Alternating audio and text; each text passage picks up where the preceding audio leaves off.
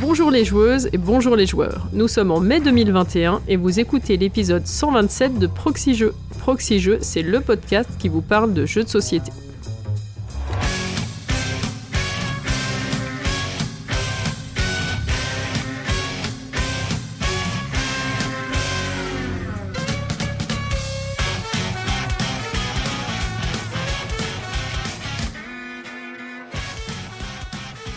C'est moi, Dani, qui prend le micro pour animer cette émission. Encore une émission sous un format un peu spécial parce qu'on ne peut pas recevoir encore nos invités.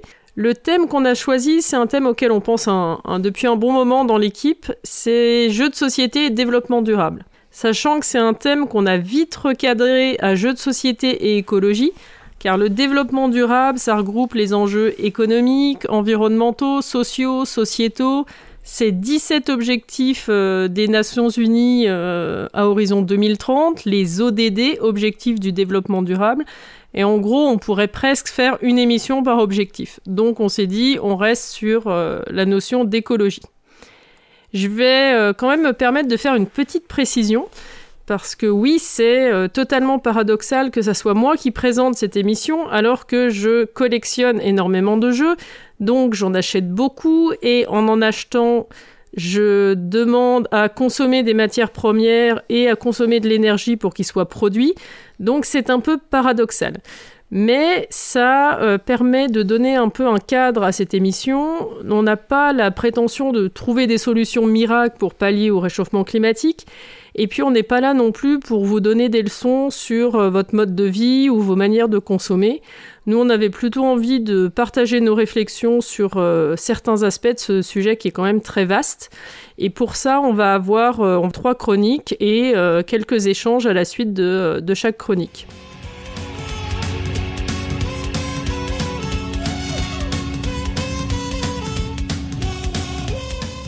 Donc pour le programme de l'émission, on va avoir un premier, euh, un premier sujet que je vous proposerai qui sera dédié aux obligations légales de déclaration euh, liées au développement durable et à l'environnement des, euh, des, entreprises. On aura ensuite un guide pour lire et comprendre les différents logos que vous pouvez trouver sur vos boîtes de jeux. Et pour ça, on aura besoin de notre champollion du jour qui sera Fendoel. Bonjour Fendoel. Salut Dani, comment ça va? Ça va et toi? Eh bien très bien, sache que pour euh, je suis je suis évidemment le roi de la digression et donc euh, j'ai je me suis renseigné un petit peu sur euh, sur Champollion. Au début, je voulais faire un, truc sur le fait que j'étais pas forcément non plus la, la, personne la plus indiquée pour pour cette émission, étant donné mon, mon, bilan carbone. Et puis, je me suis dit que ça correspondait bien à Champollion. En fait, il est allé une seule fois en Égypte, le malheureux. Et sinon, euh, par rapport aux digressions, est-ce que vous connaissez Thomas Young? Je, le, le, je, me dis le nom doit me dire quelque chose, mais, mais, mais non. Non, pas plus, euh, ni l'un ni l'autre. Eh ben, en gros, je suis allé au, au, British Museum où il y a la pierre de Rosette euh, qui, est, qui est conservée. en fait, en Grande-Bretagne, Champollion n'existe pas. Donc voilà, faut le savoir. C'est un certain Thomas Young qui a déchiffré les, les hiéroglyphes. Donc c'est un truc qui m'avait fasciné et je me suis dit, mais. On nous aurait menti. Qu'est-ce qui s'est passé? Donc effectivement, c'est une période où il y avait une grande compétition, on va dire, entre les, la Grande-Bretagne et, la France. Et donc, euh, et donc, en fait, il y a deux versions de l'histoire. Et euh, voilà, selon qu'on soit d'un côté ou de l'autre de la, de la Manche. Voilà, c'était ma, ma, première digression. On est parti. Ça marche, bah merci pour ce, ce, moment culturel très intéressant. Euh, et donc pour la dernière partie, parce que euh, les entreprises et les éditeurs de jeux en particulier, ben, c'est pas les seuls qui sont concernés par le, par le sujet d'aujourd'hui. Notre bien-aimé président, Cyrus, lui, va nous proposer quelques pistes de réflexion côté euh, joueur. Bonjour Cyrus. Salut Dani. Tu vas bien? Oui, merci. Bah toi, très bien du coup donc. Oui, oui, toujours bien. Bah oui, on va essayer de regarder euh, quelles peuvent être nos actions, nous, euh, du côté euh, des joueurs et des joueuses. On va voir ce, je vais vous proposer de, de, de, voir un peu quel est votre niveau, en fait, dans, le, dans l'approche écologique. Et vous allez voir ce, soir, je sais pas si vous avez déjà fait du judo, mais on va, on va tenter de passer des ceintures. Vaste programme. On passe peut-être à la liste des tipeurs Allez, bah oui, évidemment, on va remercier les tipeurs, donc les tipeuses, donc tous ceux et toutes celles qui nous aident à réaliser ce podcast. Donc on va remercier euh, pour cette émission Mister Anzai, Beru, MCJC78, Nico, Vinzar, Alexandre Piquet, Opac, Buzzerman, Tonion, Wadri, Tapis Volant, Caduc, Pimous, Ludonote, Philippe Café DJ, La Tête à Toto, Ro, Robin Yannibus, Deckmoon, Lac78, Olivier, Nico Como, Mathieu Bossu et GXL78. C'est un, un Android sans doute? Sans aucun doute. On remercie également la famille Bleu euh, pour son don en nature et vous aussi, auditeurs et auditrices. Vous souhaitez nous aider, nous encourager ou encore nous remercier, ben, vous pouvez le faire sur notre page Tipeee ou encore via PayPal. Et puis évidemment, tous les liens sont sur la, la page d'accueil de notre site. Si jamais, euh, demandez-nous sur les réseaux sociaux. Saura vous renseigner. Et nous remercions évidemment la Caverne du Gobelin qui nous soutient. Donc la Caverne du Gobelin, ce sont trois boutiques à Nancy, Metz et Pont-à-Mousson qui possèdent tout un café-jeu. C'est également un site de vente en ligne que vous pouvez retrouver sur cavernedugobelin toutattaché.com avec une livraison gratuite à partir de 60 euros d'achat. Alors on va maintenant passer aux commentaires de l'épisode précédent. Alors c'était euh, même euh, une dou- un double épisode précédent parce que c'était l'émission sur les 10 ans de Proxy Rush. Euh, Vous vous en rappelez sûrement. hein. c'était l'émission qui au total, donc si on ajoute les deux épisodes, fait un peu plus de 10 heures. C'est beau quand même. hein. Et c'est presque pas fait exprès. Bah non, c'est pas fait exprès du tout, mais, Ah. mais bon. On se doutait bien que ça allait être long, mais, mais pas à ce point. J'avoue que je pensais pas que ce serait si long. Alors tout d'abord, avant de passer vraiment dans les commentaires, j'ai un mea culpa à faire. Euh, évidemment, j'avais réussi à oublier des chroniqueurs et chroniqueuses. Euh, donc je, m'en suis aperçu. Peut-être qu'il y en a encore d'autres hein, qu'on a oublié, je ne sais pas. Mais euh, en tout cas, je me suis aperçu qu'on avait oublié dans les remerciements finaux Kenavan, qui avait fait quelques chroniques sur des jeux solo chez nous. Et puis Élise, de Élise et son papa. Euh, son papa, euh, c'était euh, donc Papy Grincheux. Mais Élise aussi avait participé. Un grand merci à tous ceux et toutes celles qui sont venus nous déposer un petit commentaire et donc tout particulièrement à ceux et celles qui ont franchi le fameux euh, mur numérique des deux clics dont on parlait euh, dans l'émission euh, des 10 ans. Donc qui ont fait ce petit effort justement tout spécialement pour, pour les 10 ans. Ouais, sachez qu'on les lit tous et toute l'équipe adore, adore vos commentaires. Voilà. Laissez-en en plus. Alors là, je vais revenir sur quelques commentaires donc, qui vont euh, bah, apporter peut-être euh, d'autres éclairages sur le- l'émission. Euh, on a eu des précisions donc, sur l'histoire qui relie Proxy Jeux et c'est ce qui prend. Euh, c'est Dédé Chutes qui est venu euh, dans nos propres commentaires pour, euh, pour relater l'histoire. En fait, donc Olivier n'aime pas le C'est ce prend. C'était ça la, question qu'on se posait à la fin. On ne savait plus s'il aimait ou s'il n'aimait pas. C'était dans l'émission où Olivier et Jérémy avaient interviewé Philibert et je ne sais plus précisément, mais Olivier avait dit qu'il aimait pas le C'est ce prend. Philibert de répondre que bah, le C'est ce prend c'était un jeu qui se vendait beaucoup et qui plaisait beaucoup. Et voilà, et donc c'est parti, c'est parti de là quoi. Alors ensuite on a Chips et euh, Tata Mazak bah, qui aimeraient bien recevoir le mail de découragement. Donc euh, bah, du coup on les invite à venir euh, faire une proposition en fin d'année euh, de chronique et ils recevront comme il se doit le mail de découragement. S'ils ont envie d'être découragés, il n'y a pas de souci, on est, on est là pour eux. Ensuite il y a PF qui nous demandait mais où est donc le troisième fondateur de Proxy Jeux, Guillaume? Alors on a dû lui expliquer que Guillaume et Jérémy étaient la même personne parce qu'il avait lu un article donc qui interviewait Guillaume Lemery qui est effectivement Jérémy de Proxy Jeux. Euh, le secret a été trahi une fois qu'il a quitté, euh, enfin même, même avant, c'était même avant qu'il quitte Proxy Jeux, hein, quand il a sorti euh, Zombie 15.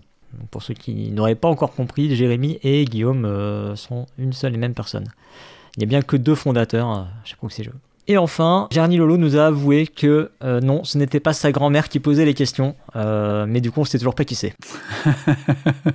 Le mystère se réépaissit. Les fameuses questions. euh, Oui, c'est ça, en fait. ouais. Bon, et en plus, on n'a pas, enfin, on n'a pas été malin, on lui a pas reposé la question, donc on n'est pas très très fut fut non plus. Mais. Jarny Lolo, du coup, bah, tu peux poser un commentaire dans cette émission pour nous dire qui, qui est la, la grand-mère qui posait les questions auxquelles Dédé Schutz répondait dans sa chronique Le jeu expliqué à ma grand-mère.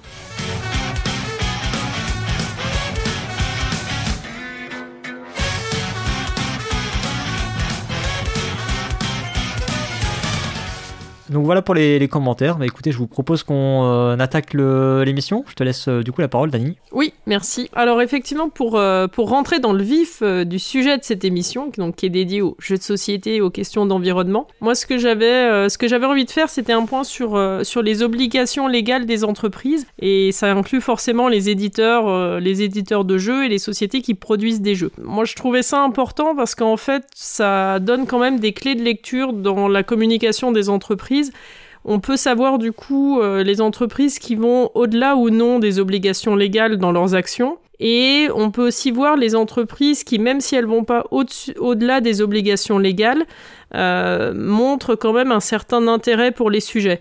Euh, par exemple, le recyclage des matières dangereuses, c'est euh, quelque chose qui est obligatoire et c'est légal. Par contre, une société qui montre et prouve qu'elle a un process là-dessus, ça montre quand même qu'elle se soucie un minimum du, du sujet. Donc euh, en tant que, euh, on va dire en tant que consommateur, ça nous permet de euh, d'y voir peut-être un tout petit peu plus clair. Et puis ça nous permet aussi effectivement de voir celles qui font plus que l'obligation légale et donc qui ont un engagement vraiment volontaire d'un point de vue environnemental ou, ou plus général sociétal. Donc si on regarde un petit peu ce qui se passe, ce qui se passe en Europe, en fait, en commençant par la France, en France, il y a une obligation de reporting RSE, donc RSE pour responsabilité sociale des entreprises, depuis 2001. Euh, et c'était uniquement pour les entreprises qui étaient cotées en bourse. à partir de la, du Grenelle 2, en 2010, l'article a été modifié et euh, pour qu'à partir de 2012, l'obligation de reporting soit pour toutes les sociétés qui ont euh, plus de 500 salariés. Et cette, euh, cette obligation-là a été étendue à l'Union européenne en 2014 sachant que obligation de reporting ne veut pas forcément dire que dans toute l'Union européenne, chacun fait le même reporting. Il y a, un travail qui est en cours pour que, euh, ça soit uniformisé au niveau, euh, au niveau européen. mais en gros, ce qu'on peut dire, c'est que les sociétés qui ont plus de 500 salariés ont des obligations sachant que dans ces obligations, il y a des notions aussi de chiffre d'affaires. Donc en gros, quand on a une société qui est cotée en bourse euh, et qu'on fait 40 millions de chiffre d'affaires et 500 salariés, on a une obligation de faire un reporting. Et euh, pour, euh, pour la France, on a un statut, donc les sociétés qui sont les SA, les SCA, les SE, qui ont 100 millions de chiffre d'affaires et 500 salariés, ont aussi une obligation. Alors ça a l'air un petit peu technique comme ça, mais ça veut dire qu'il n'y a pas dans ces sociétés-là les SAS. Et les SAS, c'est une des formes principales d'entreprise en France qui fait que certaines entreprises qui sont très grosses, euh, en étant SAS, n'ont pas d'obligation de reporting sur, euh, sur la RSE.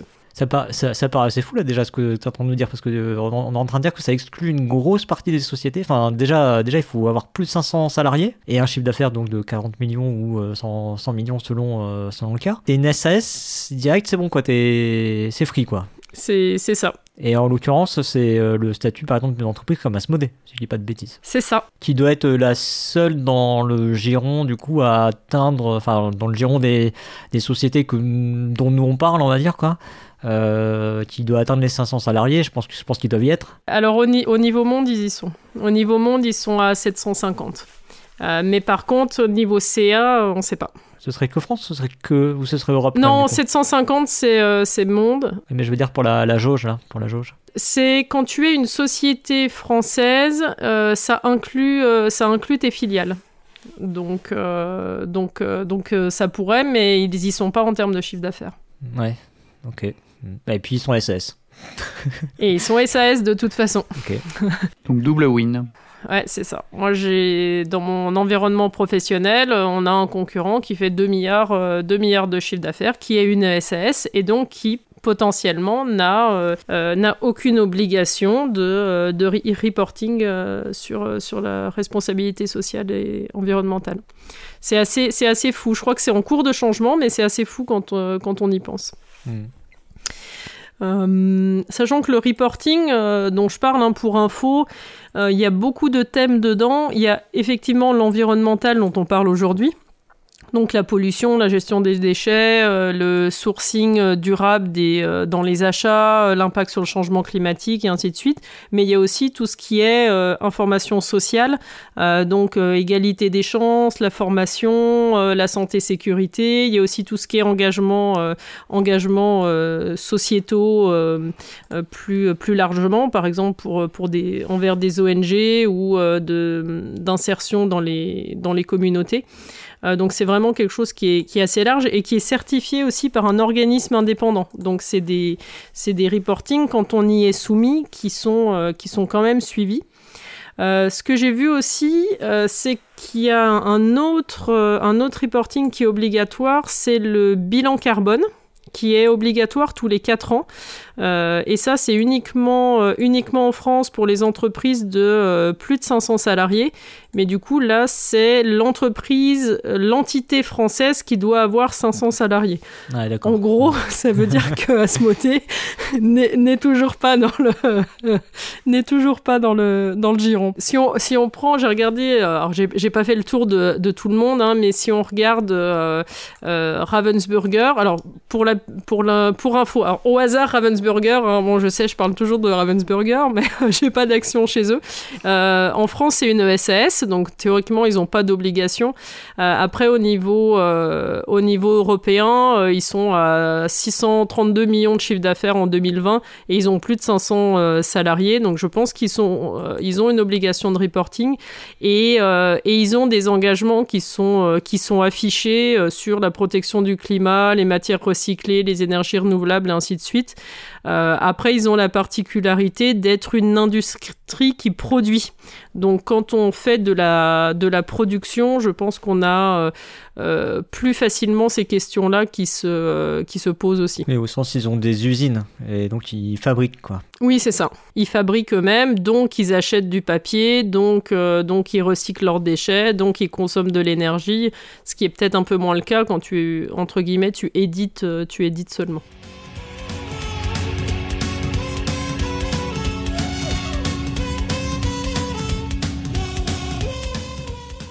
Si on regarde aussi quelques exemples en France, il y a deux, euh, deux sociétés qui sont BioViva et Opla, euh, qui sont des petites sociétés, donc qui ont euh, aucune obligation, mais qui ont, euh, qui ont elles choisi, euh, euh, ben, pour BioViva, euh, ils ont un engagement sur, sur la production, la production durable, et puis même dans les thématiques de leur jeu, parce qu'ils ont énormément de choses auto- autour de la nature, l'environnement, les animaux et ainsi de suite. Donc c'est un vrai positionnement. Et, et Hopla, eux, ils vont même, ils vont même plus loin. Ils, ils développent et ils éco-fabriquent en France. Euh, sachant que euh, bah, fabriquer là où tu vends fait que tu as moins d'impact carbone sur, le- sur ta distribution. Euh, donc là, c'est des, des vrais engagements, euh, on va dire, qui qui sont pas obliga- obligés par la loi. Quoi. Euh, on a aussi euh, Ludofact qu'on avait reçu, euh, qu'on avait reçu chez Proxy Jeux et qui eux donc font de la production de jeux et qui, qui est très, qui sont très engagés pour moi d'un point de vue ro- environnemental. Alors j'ai pas vu le, j'ai pas trouvé les infos de chiffre d'affaires, salariés ainsi de suite, mais ils ont une filiale qui, a des panneaux photovoltaïques, ils ont une filiale, filiale de de distribution et de logistique euh, Enfin, ils sont très, ils sont très engagés sur, euh, sur, euh, sur ces sujets-là. Euh, on en avait un petit peu parlé dans, dans, dans l'émission dans l'émission sur, sur, sur le DOFAC, justement. Pour rebondir sur Ludofact, il y, a une- y a une entreprise qui est en. ah, J'ai un doute, je crois que c'est en Pologne. Enfin, une, une usine qui est en Pologne qui s'appelle Fabrica Carta et qui euh, se revendique aussi, euh, encore plus que Ludofact, de produire sa propre énergie, euh, de voilà, d'avoir une démarche verte, on va dire. Donc il y a, d'autres usines qui, prétendent ça en tout cas. Oui, je pense que quand tu es, quand es un industriel, tu as, as forcément ces questions, ces questions-là qui se, qui se posent. Et euh, alors effectivement, on a, on a Asmodée, on en a déjà un petit peu, euh, un petit peu parlé. Donc Asmodée, euh, bah, c'est une SAS, donc ils ont aucune, euh, aucune obligation euh, à ce jour. Pour être honnête, j'ai été assez, en cherchant un petit peu, j'ai été assez euh, je sais pas, pas étonné, mais halluciné du, du trou noir qu'est euh, Asmodée dans sa communication euh, corporate. C'est-à-dire que le site corporate.asmodée, il y a aucune information à part le nombre de salariés. On sait pas, euh, enfin ouais, on sait même pas le chiffre d'affaires. Enfin, il y, a- aucune transparence. C'est un truc, euh, c'est un truc de fou. Enfin, je, je trouve ça. Ouais, c'est- peut-être parce qu'ils sont pas à vendre en ce moment, c'est pour ça. Ouais, je, enfin non, je, enfin honn- honnêtement, ça me, ça, voilà. Bon après, c'est, c'est, en partie mon métier, donc c'est peut-être pour ça que ça me, ça me choque, mais c'est, mais je trouve ça complètement, euh, complètement fou. Et sachant que là, je parle juste de qui on est, qui est l'entreprise en elle-même. Quand on, on parle du point de vue environnemental ou RSE en général, euh, là, c'est le trou noir. Quoi. Il y, a vraiment euh, rien du tout. Je suis même jusqu'à aller chercher sur LinkedIn les salariés Asmodée qui avaient une fonction RSE. Et je crois que le dernier qui a eu une fonction RSE a genre quitté Asmodée en 2016 et qu'il n'y a plus personne qui a la fonction. D'accord. Ah bah voilà, ça s'explique. Donc je, je, je, sais pas, je, trouve ça assez... Euh, en fait, ouais, assez fou. Ils ont, ils ont peut-être pas de pression extérieure qui font qu'ils se positionnent sur ces sujets, mais, euh, mais j'avoue que j'étais assez étonné euh, que ça soit, que ça soit à ce point-là. C'est peut-être là qu'on retrouve aussi un petit peu le côté, euh, le côté amateur du milieu. alors c'est vrai qu'on parle du ben, beaucoup de Asmodée parce que c'est forcément ceux qu'on attend le plus parce que c'est ceux qui sont les plus professionnels dans le dans le dans le milieu euh, ils sont quand même là depuis longtemps et puis bah ils ont grossi enfin je crois bref j'ai pas besoin de faire de démonstration.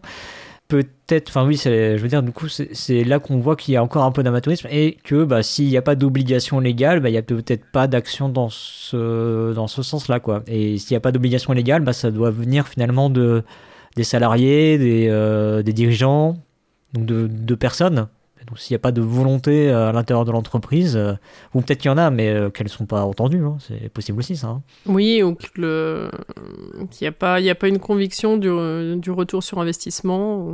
Bah, du coup, il n'y a rien. quoi. Hmm. Ou alors c'est juste que ça ne communique pas dessus, effectivement, c'est possible aussi. Hein. C'est peut-être juste que ça ne vient pas jusqu'à nous. C'est possible aussi, il y a des il y, a, y, a des sociétés qui, enfin, pendant un moment, les engagements euh, type soutien à des associations ou engagements environnementaux des, des sociétés étaient pas trop, euh, il n'y avait pas trop de com dessus, euh, avec le côté, ben, on, on, fait pas forcément ça pour la com, et puis après, quand, quand ça, quand les, les sociétés ont commencé à, à, en, parler, à se positionner, ça s'est développé, mais je, je sais pas, c'est un. Quand le greenwashing est né. voilà, c'est ça. Est-ce que tu crois que c'est vraiment un argument de vente euh, Je veux dire, euh, pas, pas, pas quelque chose pour les vendeurs, mais quelque chose pour les acheteurs, que les acheteurs vont regarder particulièrement euh, ce, ce, ce genre d'infos? Alors je pense que pour le consommateur, euh, que pour le consommateur final, euh, pas majoritairement, surtout sur euh, sur le jeu de société, mais par contre, par contre, c'est des c'est des, des positionnements qui peuvent être importants en termes de recrutement. Euh, parce que les jeunes générations sont de plus en plus euh, euh, attachées à ces questions-là et, et, posent les questions en entretien. Donc ça, ça c'est une dimension importante. Après, tu as aussi parfois la pression des distributeurs. donc il y a des sociétés qui demandent à ce que leurs fournisseurs soient irréprochables ou aient un certain, un certain standing entre guillemets en termes d'environnement. Tu décales la responsabilité en fait sur tes fournisseurs. C'est ça eux, ils sont, euh, ils sont au bout de la chaîne. Bah non, pardon, ils ont toute la chaîne maintenant. Donc, euh, donc voilà quoi. Ouais, je...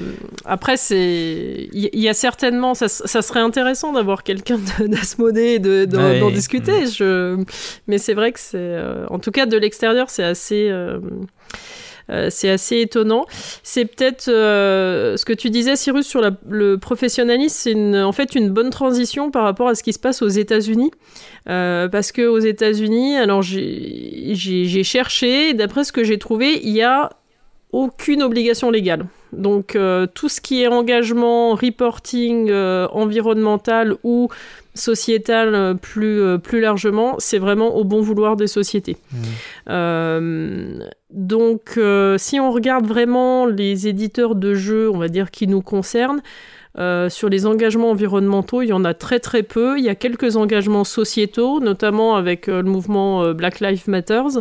mais, mais il y a peu d'engagements, à l'exception des très gros qui nous concerne un peu moins, mais si on prend Hasbro et Mattel, euh, eux, ils ont, euh, je crois que c'est Hasbro, ça fait euh, 10 ans qu'ils sont dans des classements, dans des classements RSE, des audits, euh, ils ont des audits externes, enfin ils ont, ils ont l'air en tout cas d'afficher beaucoup d'informations sur ces, sur ces sujets-là. Mmh. Et, et, je pense qu'on rejoint le professionnalisme parce que c'est des sociétés qui sont, qui sont très grosses, donc qui ont des équipes, qui ont des équipes com, qui ont des équipes RSE, c'est aussi des gens qui produisent.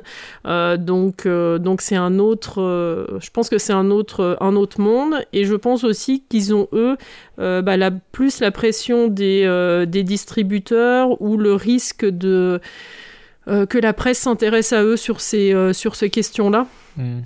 Notamment, euh, notamment, même si alors c'est pas le cœur du sujet aujourd'hui, mais sur les, les, questions de marketing euh, genré, par exemple, euh, je, je, pense qu'ils font, ils, ils savent qu'ils sont dans, dans, le viseur et ils essaient peut-être de faire des actions. Ouais. Voilà. Euh, mais euh, c'est un autre monde. Euh, je pense que c'est, comme une petite digression, mais si on prend Lego par exemple, ils ont, un nombre de personnes en, com qui est, assez hallucinant. Ils ont, je crois qu'ils sont en train de construire une maison du développement durable dans leur siège à Biloun. Enfin, ils sont, très engagés aussi sur ces questions-là. En même temps, ils ont peut-être des choses à se reprocher. tu parles de plastique? Ah oui. ah, c'est pas total, mais bon. Ils, voyez, ils, utilisent, euh, ils utilisent beaucoup de plastique, mais ils travaillent sur, euh, sur du plastique euh, fait à partir d'algues pour, pour arrêter le plastique à partir de, de pétrole. Mais j'ai pas d'action chez Lego non plus. Donc, donc voilà en gros les, les informations que j'ai un peu euh, que j'ai euh, que j'ai récupérées ou regroupées sur euh, sur le sujet. C'est pas exhaustif, mais ça pour moi c'est quand même c'est quand même intéressant de voir ben, et d'essayer de comprendre comment et pourquoi les, les sociétés se positionnent ou non mmh. sur sur ces sujets-là. Même si on n'a pas toutes les réponses. Appel à Asmodée. Ah, bravo pour ton boulot en tout cas, hein, euh, d'avoir euh, euh, cherché toutes ces infos, les recompiler. c'est des sujets qui sont pas évidents. tout ce qui est légal, ça, ça, peut être très flou, très très complexe à approcher quand quand c'est pas notre domaine. Donc bravo à toi, Dani. Mais je, je, je, je, fais un clin d'œil et je remercie la responsable RSE de mon entreprise qui m'a donné quelques pistes de... Ah, merci quelques pistes sur les chiffres. Ah, du coup, en fait, ce enfin, si, on peut essayer d'analyser un peu tout ça, euh, ce qu'on constate, c'est qu'au final, euh, il faut qu'il y ait une pression légale sur les entreprises pour qu'il y ait vraiment des choses, quoi. Enfin, c'est la sensation que ça donne, en tout cas. Euh, après, on n'a pas, pas étudié. ce serait, ce serait vraiment l'objet d'un dossier à monter sur une année, mais il faudrait étudier l'ensemble des entreprises du monde ludique pour évaluer un peu quelles sont leurs actions et euh, quelles sont euh, parmi ces actions-là celles qui euh, revêtent d'un caractère légal et obligatoire et celles qui relèvent d'une action volontaire on, verra, on va, on va, enfin, on va avoir l'occasion d'en parler un petit peu dans la suite parce que du coup, euh, Noël avec euh, l'histoire des logos, on verra ce qui est, euh, ce qui est légal et ce qui n'est pas forcément, euh, enfin, ce qui est légal au sens obligatoire, je veux dire, hein, pas, pas, légal au sens autorisé. Absolument. et puis, ce qui est effectivement potentiellement volontaire. Et aussi sur ma partie aussi, on, abordera de façon un peu plus superficielle ces, ces aspects-là, mais mais je pense que le, terme de, pression que tu as utilisé est très, euh, est très juste en fait. C'est que euh, pour qu'une entreprise euh, se positionne sur un sujet là environnemental, euh, bah, il y a forcément une, euh, une pression quelque part. Donc c'est soit une pression euh, du consommateur final, soit une pression du distributeur, soit une pression financière, mmh. parce que parfois, parfois ça, peut, ça peut faire faire des économies. Mais il y a forcément, il y a forcément une pression quelque part, ou alors une, une, une, une pression de de la place de cet enjeu-là dans, euh, dans le monde d'aujourd'hui, tout simplement, aussi.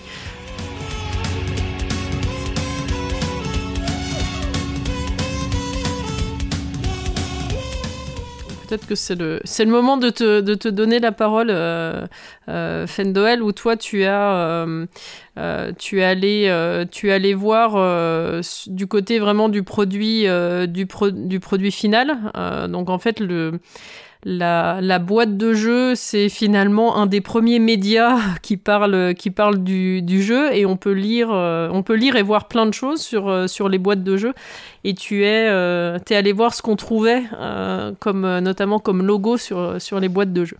Exactement, c'est tout à fait ça, Dani. J'ai ouvert la porte de ma ludothèque qui était pleine de poussière. J'ai dépoussiéré quelques boîtes, j'ai inspecté avec à la lumière de ma, de ma chandelle avec une, une lampe de poche ou une lampe de poche ou, à la loupe. ou une loupe, justement, euh, ces petites boîtes, pour essayer de trouver les différents logos euh, que bah, qu'on observait sur les boîtes. Hein. Et autant vous dire tout de suite, c'était euh, bah, une très longue liste, très très très très ennuyeuse. Donc finalement, je me suis dit, bon, on va voir un petit peu ce qu'on va pouvoir faire. Alors, à votre avis, quel est le logo qui serait le plus présent sur, sur, sur les boîtes des, des, jeux actuels, on va dire? Voilà. En, 2021, qu'est-ce qu'il y a de le plus sur les boîtes que vous avez achetées? Est-ce que, vous, est que vous avez une idée? Est-ce que vous avez déjà regardé sur vos boîtes? Est-ce que vous avez des boîtes autour de vous et que vous pouvez regarder? Ah oui, il y, a, y, a le logo de l'entreprise. Le logo de l'entreprise, chez, chez, chez, chez Danny, c'est Ravensburger, le logo qui apparaît le plus, non? C'est fort possible. ensuite, comme autre logo qui fait un peu logo euh, pas entreprise, pas qui donne l'impression d'être pas, pas un truc marketing. Mais non, non, mais pardon, c'était pour déconner, mais euh, alors, en, logo du coup qui, qui n'est pour le coup pas environnemental, c'est tu vas avoir le CE. Ouais, alors le, CE, le CE déjà, c'est quoi le, le CE C'est normes européennes. Est-ce que c'est environnemental déjà? Les normes, Respect des normes européennes, je pense. Ouais, c'est ça. Donc, euh, donc en fait, le, logo CE, donc c'est conformité européenne. Euh, voilà. À, pas confondre, d'ailleurs, il est assez proche d'un autre logo, euh, d'un autre logo qui est plutôt d'origine chinoise. Il y a eu une petite polémique justement par rapport à, à, ce logo. Et il sert strictement, d'un point de vue environnemental, à rien. Euh, il sert juste, tout simplement, à signifier que bah, on a le droit de, euh, bah, finalement, le, produit, euh, parce qu'on parle là d'un produit, a le droit de se balader dans l'Union européenne. Donc c'est pas du tout, il n'y a pas de, il a pas de restriction et qui suit bien les normes, les normes de l'Union européenne. Donc c'est vraiment un droit de libre circulation dans l'Union européenne il n'y a pas de rapport avec, ne serait-ce que quoi que ce soit en rapport avec le l'écologie ou, voilà. Et ça dit, je pense, je pense que ça dit que tu peux, tu dois pouvoir le lécher aussi du coup. Tu dois pouvoir le lécher. Non, il ne prend pas feu trop rapidement. Est-ce qu'à votre avis, il y a d'autres logos euh, éventuellement que vous auriez euh, vus sur les, les, boîtes autour de vous, autour de vous? Alors moi, euh, je, suis, je suis dans une partie de ma ludothèque, mais il faut que je me lève pour aller les voir. Mais euh, sinon, il y a le... Euh, alors toujours en non environnemental, parce qu'en fait, au final, on se rend compte que les, les, les logos qui apparaissent vraiment, c'est des trucs qui sont comme, d'ordre législatif, qui sont obligatoires pour être vendu sur le territoire. Donc tu vas avoir le logo euh, interdit entre 0 et 3 ans. Hein. Exactement. Donc ça c'est pour dire que tu peux le lécher mais tu peux pas l'avaler. Enfin il faut pas il faut pas l'avaler. en gros. Non c'est que tu ne peux pas. non, il faut pas il faut pas. Ah, exactement. Alors tu trouves pas mal d'infos hein, sur le site de la DGCCRF euh, là-dessus. Euh, donc en gros tout simplement c'est effectivement le petit symbole avec le c'est une espèce de, interdit de stationner quoi je sais pas je connais pas bien les panneaux avec avec une petite tête d'enfant 0 à 3. Euh, et, voilà, qui dit simplement qu'effectivement, ça, ça, en général, ça contient des petits, des petits éléments et ne convient pas à un enfant de, de moins de 36 mois.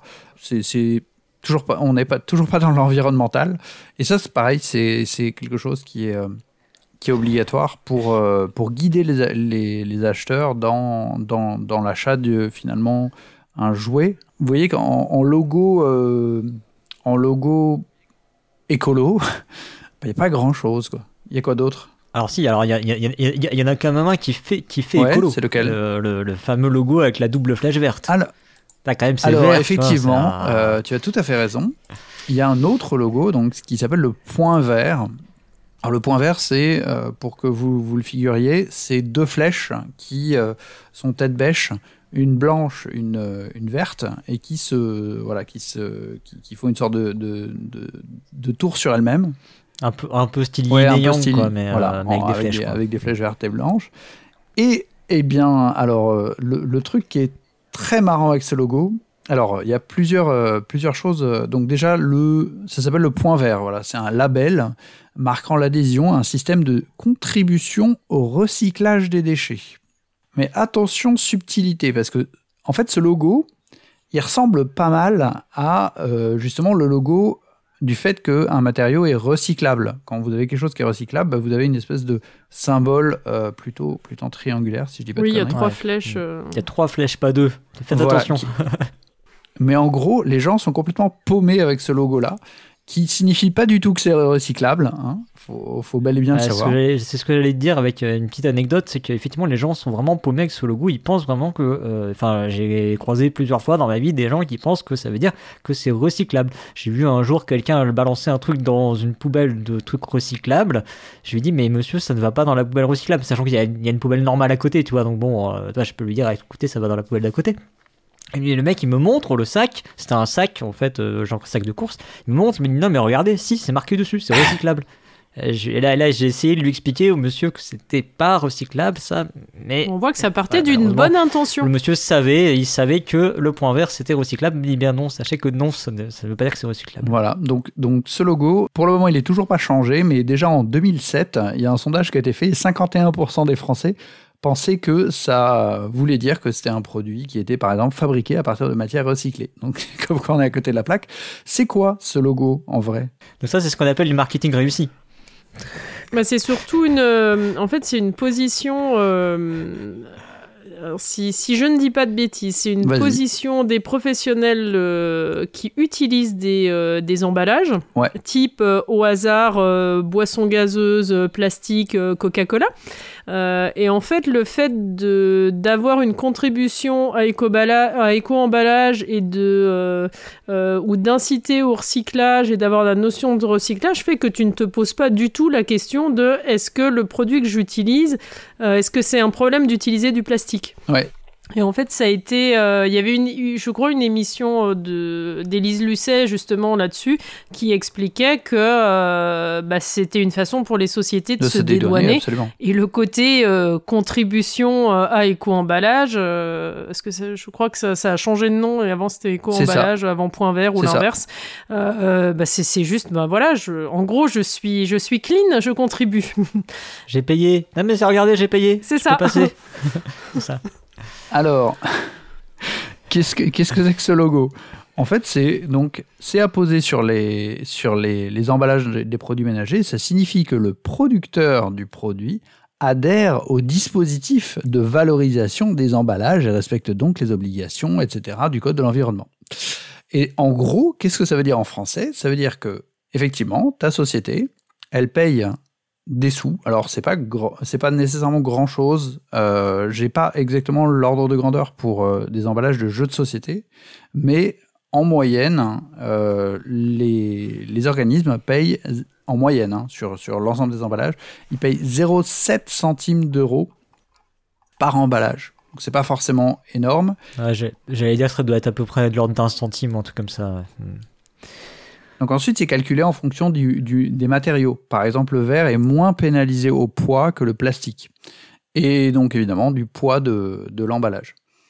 Et le truc qui est funissime, donc c'est qu'il y a des différences en fonction des pays. Donc en France, c'est ça. Ça veut dire ça.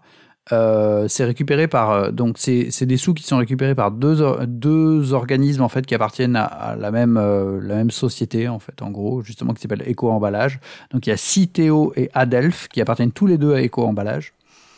Et, et, et, donc ils sont chargés donc de de, bah, de, de gérer tout ce qui est euh, qui finance en fait le, tri sélectif dans les communes. Donc voilà, c'est ça grosso modo l'idée, c'est que derrière quand même ça permet de, recycler, euh, de financer pardon, le tri sélectif.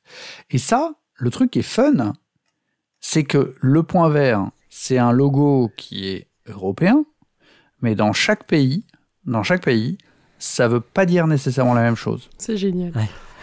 Donc par exemple en Allemagne, le point vert, c'est euh, que l'emballage est recyclable. Dans ce cas-là, c'est bon. C'est bon, tu peux le mettre dans les poubelles jaunes. Ah bah c'est ça, le... il devait être allemand le monsieur, je pense. Mais c'est ce que j'allais dire. Il avait un très bon accent français, mais euh, il devait être allemand. Non, mais du coup, non, mais c'est clair que euh, tu veux, quand tu veux, tu veux créer une Europe, tu mets des, des logos identiques et tu, tu fais pas la même chose d'un côté et de l'autre de la frontière, c'est un peu gênant ça. quand même. Donc, encore un logo bien trouvé, bien vu. Voilà. Donc, le logo vert. Est-ce que vous avez d'autres idées de, de logos que vous avez vus, peut-être euh, bah, justement chez, euh, chez des gros des gros éditeurs Peut-être Dani, tu as une idée? Bah, hum, j'avais, j'avais vu sur, euh, chez, chez mes amis de Ravensburger, euh, en tout cas sur les, sur, les boîtes, euh, sur les boîtes récentes, il y a le FSC. Ouais. Alors qu'est-ce que ça veut dire FSC Il y a le FSC, mais... Ah, là c'est un piège. FSC, c'est les... Alors je, je ne sais pas... ouais, Forest Stewardship Council. C'est beau, je n'aurais pas su le dire. Mais en même temps, euh, tu vois, maintenant que tu le sais, euh, qu'est-ce que ça veut dire? Donc c'est le conseil de la forest stewardship. Qu'est-ce -ce que c'est? Qu'est-ce que ça veut dire stewardship? Sais je ne sais pas. Alors, c'est une ONG, d'accord? C'est une ONG qui a été créée en 93, qui euh, regroupe différentes organisations en provenance de 25 pays et qui promeut la défense alors de plein de choses. Et là, on est sur euh, beaucoup, beaucoup de choses, les peuples indigènes, euh, les forestiers, la revente de produits en bois, etc. etc. Donc c'est, on est sur du... Euh, ce que j'ai classé en fait dans mes logos, les... Alors c'est un peu méchant, mais les logos un peu fourre-tout. On va donner des sous à un organisme, une organisation non, gouvernementale, ce qui est bien, hein, l'idée, l'idée est bien, pour ensuite qu'elle-même bah, fasse ses propres actions qui sont propres à enfin voilà, à, son but. Donc on retrouve le FSC, il y a d'autres euh, compagnies qui euh, ont aussi leur propre finance euh, d'autres ONG, par exemple le, Scorpion masqué, peut-être que vous aviez déjà vu sur le, Scorpion masqué. Mmh, ouais ils ont un, logo, euh, un logo qui leur est propre, avec marqué. Euh, ouais, c'est pas genre un, jeu, un arbre, un truc comme ça. Euh, ouais, c'est ça. Planté, un arbre coupé égale un arbre coupé égale un arbre planté. C'est-à-dire qu'ils vont payer un organisme qui se trouve au Canada, ça tombe bien, et qui va, un, replanter les forêts, deux, promouvoir la, la, la connaissance des arbres dans les écoles, etc., etc. Pour replanter un arbre, donc il pèse le le poids d'un arbre, il pèse le poids de toutes les boîtes, et bah, dès que tu as vendu ce, ce nombre-là de, boîtes qui correspondent au, poids d'un arbre, bah, tu payes 4 dollars canadiens. Voilà. Ouais, donc il faut quand même en écluser des boîtes euh, pour planter un arbre. Et ça dépend de l'arbre. Si c'est un lilas, ça va. Ah, surtout qu'il il faut, il faut se rendre compte qu'il y, y, a de la perte de matière quand même quand tu, euh, dire, quand tu coupes un arbre pour euh, faire du, carton. Euh, faisons simple, tu vois. Tu, tu, tu, coupes un arbre pour faire des meeples. on va faire simple. Bah, il y a quand même de la chute. Quoi, Bah, ça, tu le prends pas en compte. Tes meeples, ils ont peut-être produit, été produits avec deux arbres et à la fin, ils font le poids d'un seul. Quoi. Bah ouais, mais c'est le jeu, c'est comme ça. Alors ensuite ils font plein d'activités. C'est aussi des, des, sociétés, tu vois, qui, qui font du euh, quand il y a des catastrophes naturelles ou quand il y a des, euh, des feux de des feux de, forêt. Les catastrophes, ça peut être des tempêtes qui abattent des arbres ou ce genre de choses, qui vont ensuite replanter les arbres derrière derrière ce genre de d'événements qui arrivent hein, très, assez régulièrement. Euh, donc voilà. Ensuite, on retrouve par exemple, on a bah, grosso modo à peu près la même chose avec avec Blue Orange, qui eux ont un partenariat avec We Plant, euh, We Plant Trees. Donc voilà, c'est grosso modo la même chose. Mmh. Euh, et on avait plus rigolo Lumberjacks. Alors, euh, qui, est enfin ou, plus rigolo ou un petit peu étonnant, Lumber, Lumberjacks, donc qui fait avec un, un, logo qui fait sacrément penser quand même à des bûcherons. Bah, eux, ils, donnent des sous plutôt à une euh, ONG qui s'occupe des montagnes. Donc voilà, qui protège l'espace, euh, l'espace des montagnes, que, voilà, qui est euh, donc Mountain Wilderness, qui, contrairement à ce que son nom l'indique, a été fondé en, Italie. Ça m'a, ça m'a, ça m'a amusé. Voilà, voilà. Mais en gros, et, chacun a sa propre initiative, quoi. C'est, c'est, et, donc voilà, et, ils prennent ces, prennent ces initiatives-là c'est pas des gros groupes, mais ils font l'effort quand même de faire quelque chose de, plutôt euh, euh, de, leur côté. Alors. Ouais, c'est ça. Enfin, je, relativisais un peu l'effort en disant que bon, bah, au final, c'est pas, ça compense pas complètement, mais Bon, il faut imaginer que déjà, euh, peut-être que euh, l'usine compense elle aussi, donc euh, eux recompensent derrière. Bon, c'est comme vous dites, c'est c'est des efforts, c'est mieux que rien, quoi. C'est toujours, c'est toujours bon à prendre. Absolument. Comparé à une entreprise qui fait rien. Ce qui serait, ce qui serait intéressant, euh, ce qui serait intéressant de savoir, c'est euh, est-ce qu'ils ont des études ou est-ce qu'il y a une étude qui existe sur euh, euh, ben, l'impact de euh, un arbre un jeu, euh, par exemple, dans euh, dans les mains de- d'un consommateur. Euh, Alors. ça, ça serait, ça serait intéressant. Il n'y a, pas forcément ça, tu sais. Enfin, je vois pas comment est-ce que tu peux faire vraiment une étude à ce niveau-là. Tu peux compter le nombre d'arbres que tu as plantés. Ça, oui. Sur le site de Blue Orange, par exemple, tu t'as marqué entre janvier 2018 et décembre 2020, on a replanté 9234 arbres. Voilà. Ce qui est cool. Parce qu'il faut quand même que, enfin, il faut quand même se rendre compte que euh, planter des arbres, c'est une des meilleures façons euh, d'aider euh, notre euh, notre planète en fait à retrouver un climat correct en fait. Parce que les arbres. Oula, sont, ça, c'est euh, discutable. Je crois que ça dépend juste de quels arbres où. Ah oui, alors, oui, alors, effectivement. effectivement, ça dépend si on plante des. euh, tu, tu penses euh, aux palmes, aux palmiers?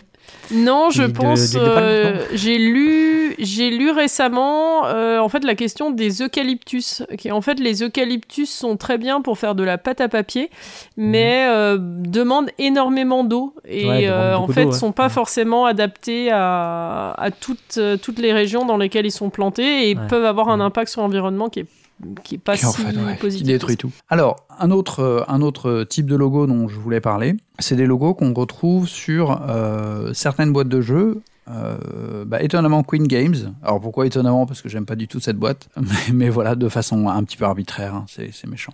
Tu parles des Kickstarter. Ouais, je parle des Kickstarter, exactement. Non mais c'est vrai, et des traductions.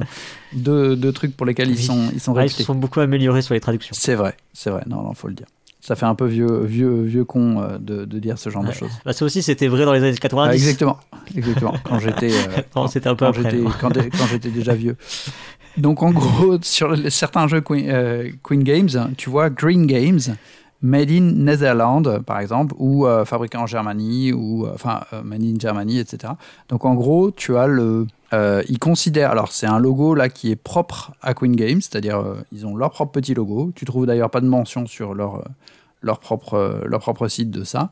Mais en gros, tout simplement, ils considèrent que c'est fait en, en Hollande ou c'est fait en tout cas en, euh, en Europe. Et donc pour eux, c'est un jeu qu'ils considèrent comme green parce qu'il est euh, produit donc pas trop loin de l'Allemagne. Ah, Alors ça reste un point de vue intéressant parce que tu te dis bah ouais c'est vrai l'Allemagne c'est pas loin donc c'est c'est écolo. Bah en fait euh, si tu réfléchis trois secondes tu dis ouais mais Queen Games est-ce qu'ils vendent leurs jeux euh, en Amérique du Nord? Est-ce qu'ils vendent leurs jeux en Asie? Ben, peut-être ouais. Et est-ce que ces jeux-là, est-ce qu'ils gardent le logo quand ils sont vendus sur d'autres continents que, que- qu'en Europe? Fort probable. ouais. c'est un petit peu le- les limites de ce logo qui, euh, qui donc voilà, ils considèrent les jeux verts parce que bah, ils considèrent tout simplement qu'ils sont produits Mm. pas trop loin de chez eux. Peut avoir du sens du point de vue d'un point de vue européano-centré, mais ensuite dès que dès que tu te dis bah on va on va exporter, bah ça fout le truc euh, ça fout le truc Euh, dedans. ouais, ça, mar- ça marche plus, effectivement. ouais. Hmm. C'est d'ailleurs un, un des raisonnements euh, forts dans la. Enfin, c'est un des éléments forts dans la démarche de, de jeu au plat. Exactement euh, où je qui, voulais euh, euh, en venir. ouais. Mais vas-y, je t'en prie, tu peux. tu Bah, peux en fait, donc le- la démarche de jeu au plat, c'est que si jamais il doit exporter, euh, enfin pas exporter, mais du coup euh, euh, distribuer son jeu ailleurs qu'en France, alors hormis Belgique et Suisse, qui, bon, qui restent des pays euh, d'une part francophones et euh, frontaliers de la France et qui sont pas très étendus, donc du coup là il va aller, euh, il va aller vendre ses jeux sans souci. Euh, mais s'il devait euh, le vendre par exemple en Allemagne, bah, sa démarche euh, ce serait de dire ok, mais dans ce cas-là, je veux que mon, que mon jeu soit produit en Allemagne. Bon, là, il n'aurait pas trop trop de difficultés, hein, puisqu'on qu'on l'a dit. Mais admettons, je sais pas, il veut le vendre en Russie, euh, il trouve un partenaire en Russie, bah, s'il veut signer avec ce partenaire en Russie, bah, il, il le fera uniquement euh, si ce partenaire accepte de faire produire le jeu en Russie, partout, enfin, même principe dans n'importe quel pays. Brésil, euh, États-Unis. Donc en fait, ils sont encore plus restrictifs. Si on réfléchit bien, ils sont encore plus restrictifs finalement que Queen Games. Euh, bah, parce que tout simplement, ils se retrouvent à avoir un- dans le pays où ils sont, quoi, finalement, euh, ils produisent ça, ouais. strictement en France Mm. euh, avec du matériel et ils réfléchissent le jeu pour, pas comme un produit, enfin, ils le, ils, le, ils le réfléchissent comme un produit à marketer, mais ils le, ils le réfléchissent aussi énormément par rapport à ce qu'ils sont capables de faire justement bah, dans le pays où ils sont. Euh, en l'occurrence en France, parce que ça part forcément de la France puisqu'ils sont en France. Ah, donc c'est voilà, c'est une initiative qui est euh, qui est encore plus restrictive et qui, qui leur amène, euh, enfin voilà, qui leur ferme beaucoup de contrats en vrai. qui leur ferme beaucoup, beaucoup de contrats. Tout simplement encore pour une raison qui leur est propre et personnelle. C'est-à-dire qu'il n'y a, pas de, il y a pas du tout de contraintes ni quoi que ce soit. Quoi. Des raisons de conviction personnelle. Hmm. C'est ça. C'est ça, c'est ça.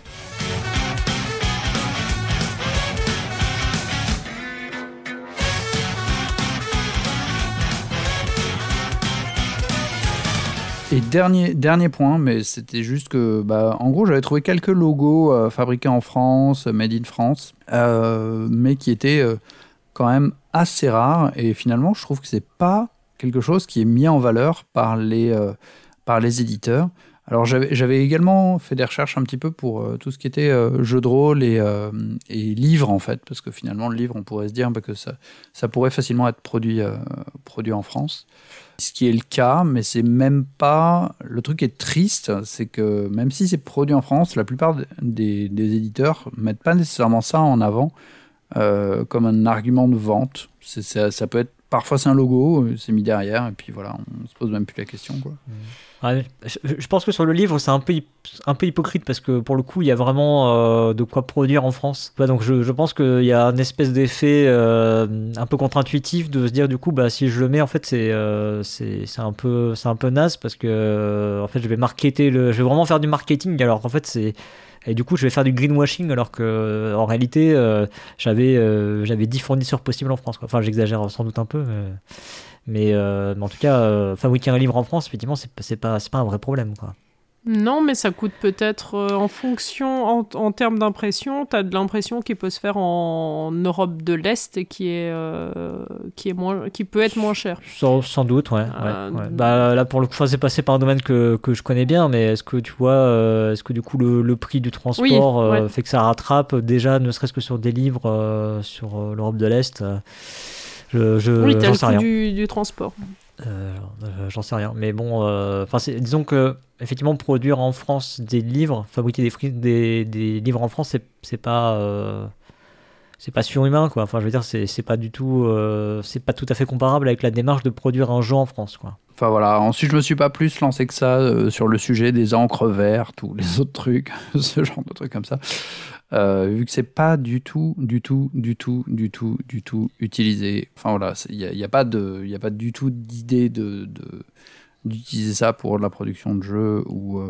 Je, pense que ces questions-là, en fait, elles se posent, euh, elles se posent beaucoup du côté du producteur, en fait, de l'industriel qui va produire le jeu et que, euh, que l'éditeur ou celui qui choisit ce qu'il y a sur la boîte va pas forcément, euh, va pas forcément aussi loin. et en fait, tu sais jamais où a été produite ta boîte, en fait. Enfin, quel est le fournisseur qui a produit la boîte. Et t'en as qui sont certainement plus responsables, responsables que d'autres, quoi. C'est hmm. là un peu la limite, quoi. Bah, bah, moi, moi, je trouve qu'il y, y, a quand même plein, plein de limites à ces logos. C'est que on revient sur l'exemple par exemple du scorpion masqué, bah, ces boîtes elles sont produites en Chine. Hein. Euh, même si euh, ils plantent des arbres, c'est super. Mais euh, les, les, les, boîtes elles sont produites en Chine. Alors pour le, pour le Canada, Québec, pour le coup, enfin s'il si, doit hésiter entre Chine et Europe, c'est un peu c'est un peu kiff kiff quoi. Mais après effectivement quand il arrive sur le marché français, c'est c'est ce qui est compliqué. On avait reçu on avait reçu Blue Orange. Ouais. Et on avait posé ces questions-là, hein, euh, et lui nous disait bah ouais, mais bon, en fait, on fait 80%, euh, c'est du marché à l'export, donc euh, et dont dedans il y a quand même un assez gros marché sur l'Asie, la Chine, il dit bah du coup tout ce qui est produit en Chine et qui part en Chine là pour le coup euh, ils sont ils sont locaux quoi. après effectivement quand ça doit revenir en Europe ben oui là ça pose problème quoi. Et après c'est des problématiques alors bon c'est vrai qu'on a on n'a pas forcément prévu de d'aborder trop l'aspect éditeur hormis euh, via ces via ces logos du coup c'est pour ça qu'on en profite un peu là mais effectivement c'est des des problématiques que les grands éditeurs qui euh, bah, qui vendent leur jeu un peu partout en monde dans le monde en tout cas bah, c'est des problématiques qu'ils rencontrent, Mhm. ou alors on pourrait dire aussi que c'est des problématiques derrière, derrière lesquelles ils se cachent. euh, parce que euh, sous des euh, problèmes, enfin sous la volonté de d'avoir de la rentabilité, de ne pas avoir à gérer des productions d'un côté et d'autres productions de l'autre, avec potentiellement bah, des légères différences dans le matériel. Euh, bah voilà, on n'a pas envie de faire cet effort-là et du coup, euh, bah, on produit effectivement un endroit, on en choisit un et, euh, on reste là-dessus et on a l'habitude avec ce producteur, donc on continue. Là, les choses, les choses sont en train de bouger hein, avec le, bah, avec le Covid, la problématique de, de, la, ouais, de, de rapatrier les productions depuis la Chine. Ça, on est d'accord. En- en- ensuite, ensuite, moi, j'ai l'air de pointer du doigt le scorpion masqué, alors qu'au contraire, eux, enfin, eux, ils- au moins, ils font quelque chose. L'immense majorité des Mm. éditeurs euh, ne font pas nécessairement grand-chose ou ne le mettent pas en valeur, ce qui est Oui, dommage. On communique pas. Euh, donc, donc, euh, donc voilà, faut aussi pas, pas forcément blâmer. euh, Enfin voilà, je, je, je veux pas du tout avoir donné l'air d'être accusateur vers un éditeur. Il y a vraiment pire, c'est-à-dire tous ceux qui font rien. Voilà. et du coup qu'on n'a pas qu'on n'a pas cité. Mais euh, regarde même, cité, même des fois ne serait-ce que connaître la provenance d'un jeu. Alors, on le voit hein, pour chroniquer euh, Ouais. pour chroniquer les jeux. Bah, parfois c'est indiqué, parfois pas du tout. Parfois c'est pas indiqué, ouais. Et d'ailleurs c'est euh, pour la, la, la petite info, c'est un truc qu'on a ajouté cette année. À un, un moment en fait, euh, je me suis dit en fait, pourquoi on ne donne pas le lieu de fabrication du jeu? C'est après tout c'est une indication comme une autre. On, on y reviendra dans la, dans la partie que j'aborderai après. Euh, au même titre que le reste de, plein d'autres informations dans la, dans la fiche analytique. Donc c'est un truc qu'on a ajouté cette année dans les jeux du mois. Et effectivement, on s'est, on s'est retrouvé deux trois fois à, bah, ne pas avoir l'info. C'est-à-dire que tu retournes ta boîte dans tous les sens et tu passes, t'es là euh, pendant euh, une minute, une minute trente, là, retourner ta boîte dans tous les sens. Tu fais mais merde, ça doit être écrit quelque part quand même, c'est pas possible. Alors tu regardes après dans la règle, tu regardes partout, mais tu mais, mais je le trouve pas. C'est pas, obli- pas obligatoire, c'est pas une mention légale obligatoire. Ensuite, au bout du moment, où, au bout d'un moment où tu l'as retourné deux trois fois, tu te dis bon ben c'est Chine. hein. oui, c'est ça. Bon, ben, voilà, c'était tout sur mes logos. J'avais plus grand chose d'autre à dire. Bah du coup si les, euh, si les auditeurs euh, trouvent d'autres logos parce que bon c'est vrai qu'on a fait on a fait on a fait parfois un petit peu les, les, les faux naïfs sur le, le sujet Euh, on avait on a on s'est tous regroupés un petit peu pour aller chercher les logos qu'on pouvait trouver au dos de nos boîtes effectivement on n'a pas trouvé des tonnes des tonnes hein, mais euh, si euh, si par hasard vous en trouvez d'autres euh, N'hésitez pas, on a un expert dans l'équipe. les maintenant. parvenir euh, sur les réseaux sociaux du coup Voilà, c'est ça oui parce qu'on peut pas on peut pas mettre, on peut pas mettre de photos dans les dans les commentaires vous pouvez mettre des liens vers des, des photos que vous mettez je sais pas où. Voilà, mettez des liens sur des photos. On a quelqu'un qui a un doctorat en logo maintenant.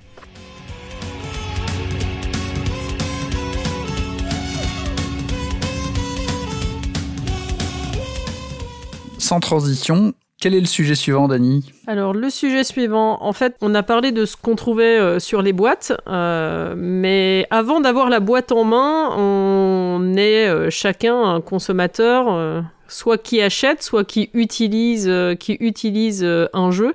Et, et Cyrus a investigué justement la question environnementale du point de vue de pas forcément du consommateur, mais on va dire de l'utilisateur, euh, l'utilisateur du jeu du joueur en fait, c'est ça le mot.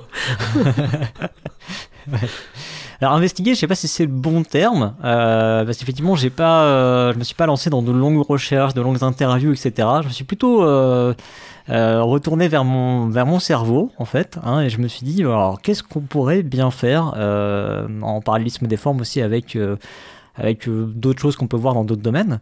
Et donc j'ai cherché effectivement les moyens que le joueur et la joueuse avaient à leur disposition pour consommer mieux. Hein, c'est euh, une rubrique que j'ai euh, très modestement appelée euh, le jeu de société consommer le bio. Et d'ailleurs cette chronique elle-même est une chronique recyclée, sachez-le, euh, puisque c'est une chronique que j'avais préparée pour l'épisode hors série du Grand Est, n'est-ce pas Dani? Je sais pas si tu te Oui, rappelles. oui, ça me, ça me dit quelque chose. qu'on avait, qu'on avait enregistré chez toi l'été dernier. Et, euh, euh, cet épisode avait duré beaucoup trop longtemps, donc on avait fait sauter cette partie. Et j'étais parti en me disant, euh, quand même, ça me fait.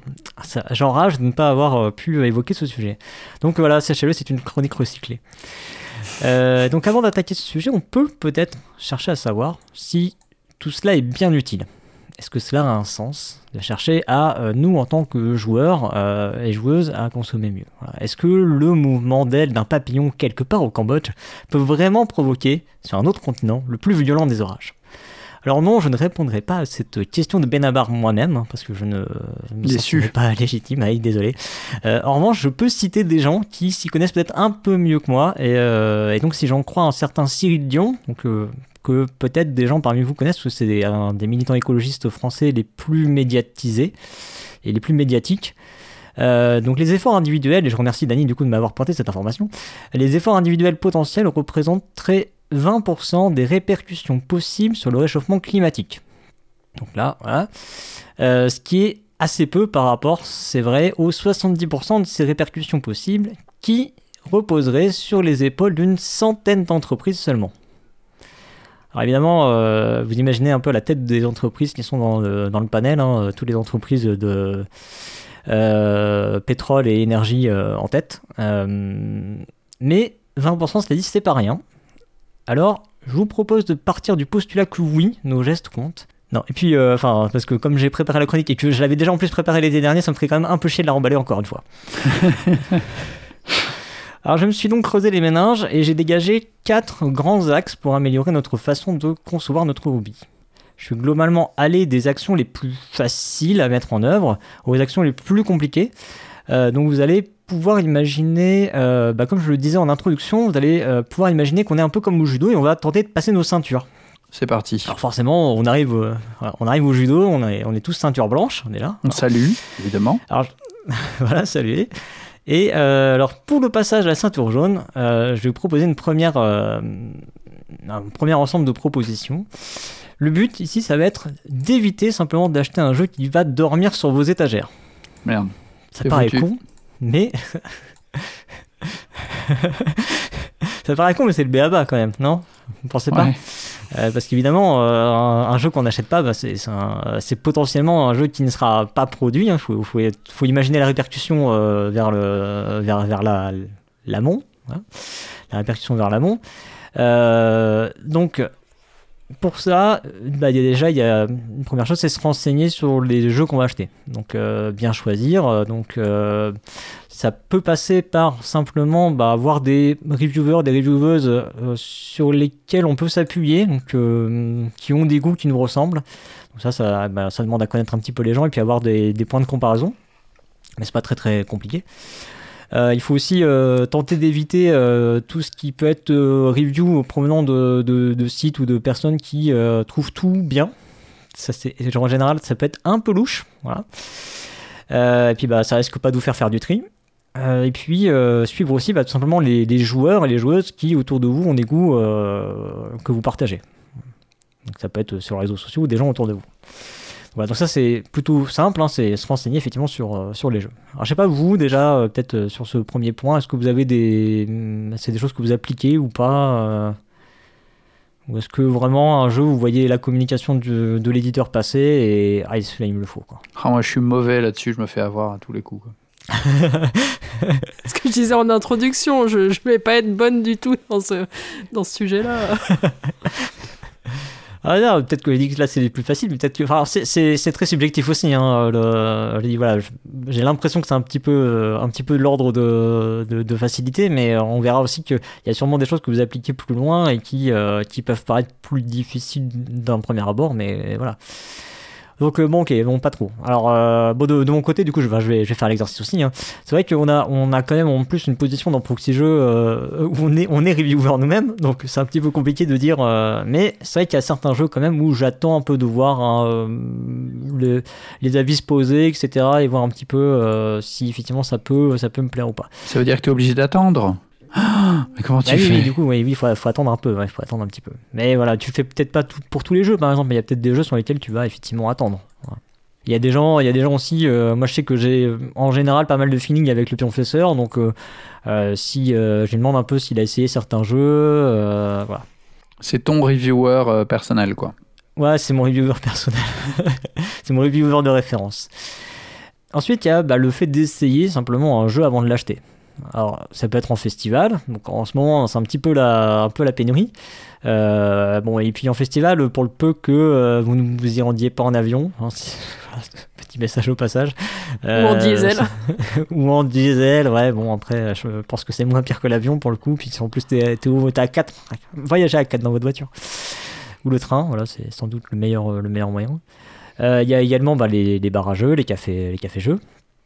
Euh, bon, bah, tout ça, effectivement, en ce moment, c'est un peu, un peu fermé. Mais là, il y a tout un pan euh, qui s'est ouvert, je trouve, récemment. C'est bah, le dématérialisé. Alors, c'est sûr, on n'a pas de jeu en physique sur soi, c'est pas forcément le même rendu, mais euh, ça permet quand même de voir un petit peu en, termes de mécanique, hein, déjà, si le jeu peut vous plaire ou pas. Donc là, il y a BGA qui s'est développé à mort, hein, donc Board Game Arena. Euh, mais euh, bah, personnellement, j'ai pu découvrir aussi, euh, là, relativement récemment, Tabletopia, c'était à, Essen, ou Tabletop Simulator. Et puis évidemment, c'est pas Fendwell qui va me contredire, il y a également toutes les applications dédiées C'est clair. qui peuvent être des, des options pour essayer des jeux pour le peu que l'application soit pas trop trop chère. Ou il y a même parfois des éditeurs qui, bah, qui mettent des applications gratuites à disposition pour permettre de euh, d'essayer Star un Realms jeu. Forever. Euh, je sais pas, je pense à voilà, ce que j'allais dire, je pense à Star Realms, effectivement, euh, Ouais, Ascension aussi, je crois qu'il y a de... Voilà, enfin bref, il y, en a, il y en a un paquet. Il y a Evolution, par exemple. Enfin, bref, voilà. Sachant que le dématérialisé veut quand même Ouais. dire euh, en ligne, donc veut Ouais. dire des serveurs, donc veut dire des data centers. Est-ce que c'est en- vraiment mieux, en effectivement, termes d'impact éco- Je suis écologique, d'accord, c'est pas gagné, Voilà. c'est pas gagné d'avance. Je- Ouais, ouais, je, suis, je, suis, je suis assez d'accord. mm, Euh,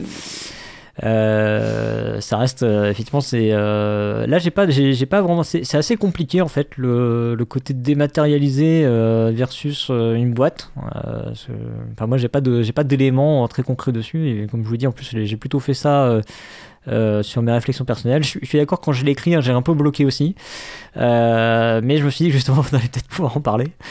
Euh, je sais pas, je sais pas euh, aujourd'hui qu'est-ce qui vaut le mieux, Euh, mais je me dis qu'en fait dans la démarche où si ça peut t'éviter un achat, je pense que c'est très compliqué. si ça confirme un achat, en gros bah t'as fait pire que mieux, que mieux hein, je, je pense.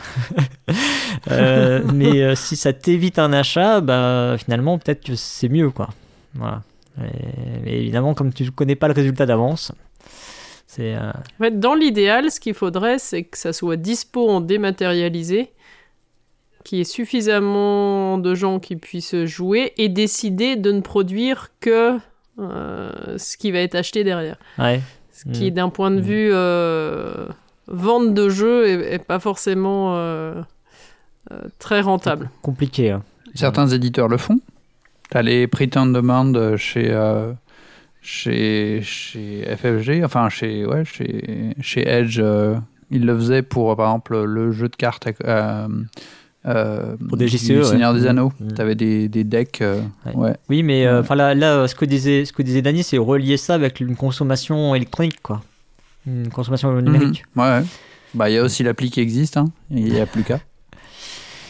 Euh, voilà, et puis euh, bah, une dernière option aussi que je voyais dans, la, dans le fait d'essayer des jeux, euh, c'est euh, les gîtes ludiques. Euh, donc il y a à savoir qu'il y a une sorte de label, je sais pas comment dire, qui s'est monté là récemment, c'est des ludogîtes. Euh, donc qui sont des, bah, des lieux de villégiature dans lesquels il y a une ludothèque à disposition. Donc vous pouvez trouver ça sur ludogite.fr. Donc c'est une façon de lier à la fois ses vacances avec bah, la possibilité de, jouer à des jeux et de les essayer éventuellement ou simplement de bah, d'y jouer une fois et puis voilà quoi. Sais pas de, vo- de votre côté, est-ce que vous voyez euh, d'autres choses qui entouraient dans le cadre de éviter euh, d'acheter un jeu qui dormirait sur vos étagères? Dans essayer des jeux, il y a aussi, euh, il y a aussi tes, tes voisins ou tes collègues Ouais. joueurs. Alors ouais, C'est-à-dire que si tu as, si tu as un groupe de, un groupe de, de joueurs et que, euh, et que tu joues régulièrement, ou en gros c'est c'est du... euh, pas de l'achat commun, mais quelque part du partage de ludothèque. C'est-à-dire que si t'en as un qui achète un, euh, un type de jeu, l'autre un autre, euh, c'est pas la peine que chacun ait un exemplaire du Alors jeu. là, quoi. effectivement, moi, je l'ai mis, je l'ai mis dans une ceinture plus élevée, tu vois, ça. On en, on, on en reparlera, j'expliquerai pourquoi je l'ai mis dans une ceinture euh, plus élevée, mais, euh, mais oui, effectivement, ça peut, ça peut aussi rentrer dans le, là-dedans, je, suis- je suis d'accord. hein.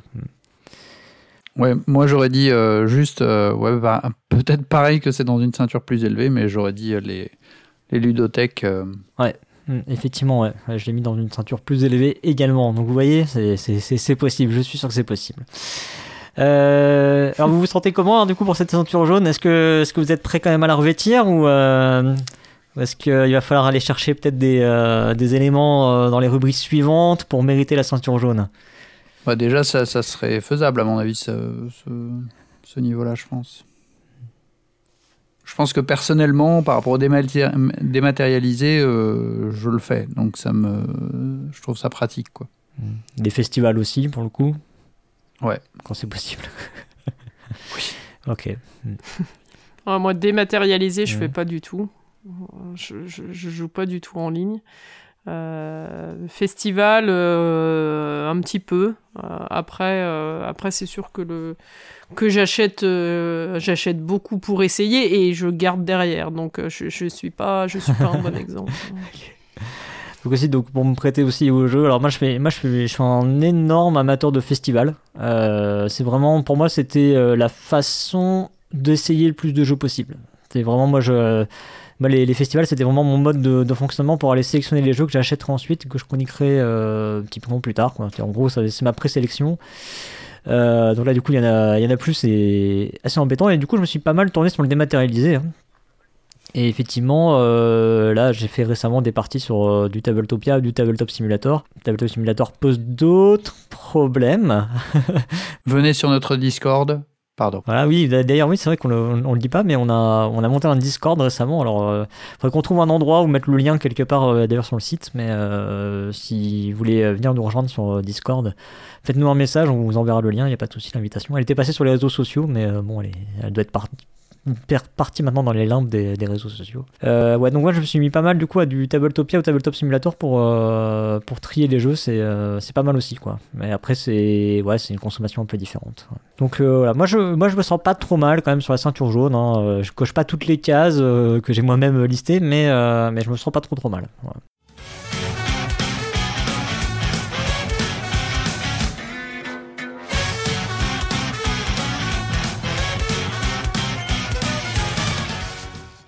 Donc une fois que vous aurez jeté votre dévolution à un jeu, on peut se poser la question de comment l'acquérir. Alors, bon, vous avez très certainement l'habitude de passer par votre boutique locale ou par une boutique en ligne. Quelle est la meilleure option? Alors j'avoue que euh, je pense que ça va beaucoup dépendre en fait de à quel point cette boutique est locale en fait.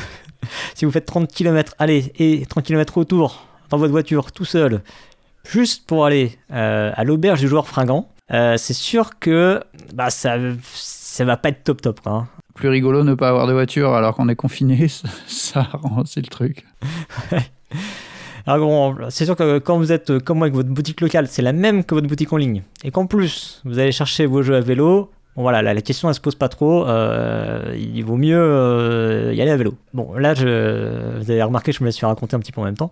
En même temps, c'est ma chronique, hein, donc voilà. Alors pour obtenir la ceinture verte, il va falloir aller un petit peu plus loin que ça quand même. Donc là, c'est des, euh, de, parler de transition. Hein. Ce que je vais vous proposer maintenant, c'est de vous tourner vers le marché de l'occasion. Parce que euh, recycler, bah, c'est bien. Euh, c'est un jeu qui finalement ne pouvait pas sur l'étagère de quelqu'un, c'est un jeu qui n'est pas produit en plus. Et euh, le circuit de l'occasion, il a aussi un double intérêt, c'est euh, bah, autant pour acheter que pour vendre, hein, puisque si euh, malgré tout vous avez mal suivi les conseils de la ceinture jaune, vous avez mal appliqué, ou que bah, simplement finalement bah, vous êtes lassé du jeu, ou que voilà le contexte c'est que oui le jeu il vous a plu vachement, mais en fait finalement il sort pas beaucoup parce que X raison. Bref, acheter puis revendre, c'est aussi des possibilités. Euh, donc évidemment, bah, il y, a, y, Ocaseo hein, dans les sites euh, qui permettent de revendre. C'est sans doute le plus connu des, euh, de nos auditeurs, je, pense. et si vous ne connaissez pas, vous pouvez aller écouter l'interview qui a été réalisée chez Proxy Jeux de Guillaume Lemery. On en parlait en introduction, dans les retours sur les commentaires. Et d'ailleurs, il donne aussi des astuces pour, entre guillemets, bien vendre son jeu. Euh, bah, quelques astuces simples euh, sur euh, du type bah, bien vérifier les prix avant pour donner le bon prix, etc. etc. Il y a également des applications telles que le grenier ludique qui, est, qui permet de vendre ces jeux, qui est plutôt dans une démarche locale pour le coup. Il y a également des revendeurs pro façon bah, façon jeu vidéo je sais pas si ça dépend peut-être des boutiques mais il y a des boutiques en fait qui ont des rayons de jeux d'occasion qui rachètent des jeux et qui euh, proposent un, rayonnage avec euh, leurs jeux d'occasion. Ou euh, je sais que la caverne du Gobelin, par exemple, en fait, ils ont des jeux qu'ils ouvrent pour démonstration, puisqu'ils ont un café-jeu. Et au bout d'un moment, bah, ils les revendent dans une partie occasion. C'est des jeux qui ont une seconde vie comme ça. Et puis aussi sur certains festivals, il peut y avoir des stands de vente de jeux d'occasion. Essen en tête, n'est-ce pas, Dani Évidemment. les, les premiers stands que tu visites à Essen. Donc là, alors sur le festival, c'est souvent plus pour acheter parce que euh, la vente, euh, il y en a, quelques-uns qui le font, hein, mais, euh, mais en général, c'est ils, ils achètent plutôt par d'autres par d'autres biais. Quoi. Alors ensuite, bah, il y a des sites un peu plus traditionnels, hein, tels que, enfin traditionnels, plus généralistes, je voulais dire, pardon, que sont Vinted ou Le Bon Coin. Je crois que sur, sur Vinted, ça s'est pas mal développé quand même la partie jeux de société. Sur Le Bon Coin, c'est peut-être un peu plus anecdotique, mais mais voilà. Bah, Il y, a, y tout, quoi. Oh non, euh, le bon coin, t'as quand même, euh, t'as quand même pas mal, euh, pas mal d'annonces. Et puis, euh, un dernier élément que j'ai recensé, alors, grâce à, à Lana, pour le coup, hein, qui m'a signalé qu'il existait aussi des cabanes à jeux. Alors, c'est en un seul mot avec un K, pour cabane à jeux. Donc, ce sont des, des sortes de kiosques. Alors, à, l'image, en fait, des, euh, des kiosques à livres. Des boîtes à livres. trouver, euh, Ouais, des boîtes à livres, ouais, je sais pas, ça dépend comment, comment vous appelez ça.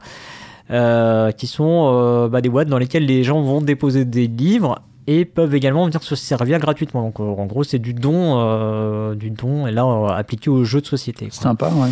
Euh, donc c'est des façons de, bah, de remettre à disposition un, jeu que finalement vous ne sortez pas, que vous n'avez pas envie de vous embêter à vendre par exemple, ou, voilà vous avez simplement envie d'en faire don, ou euh, pe- peut-être de trouver ben, des jeux là-dedans. Alors c'est sûr que tous ces moyens-là, ça va être assez compliqué de trouver des jeux récents. Bien que sur des sites comme Ocaseo, quand même, je vous invite à jeter un coup d'œil. Euh, quand les jeux sont sortis il y a pas longtemps, il y a quand même beaucoup de d'acheteurs compulsifs, hein, tels que tel que tel qu'on peut l'être nous-mêmes. hein, euh, je, je me dédie pas du tout du, euh, du sujet, qui, euh, bah, qui revendent leurs jeux assez euh, vite après euh, y avoir joué deux trois fois.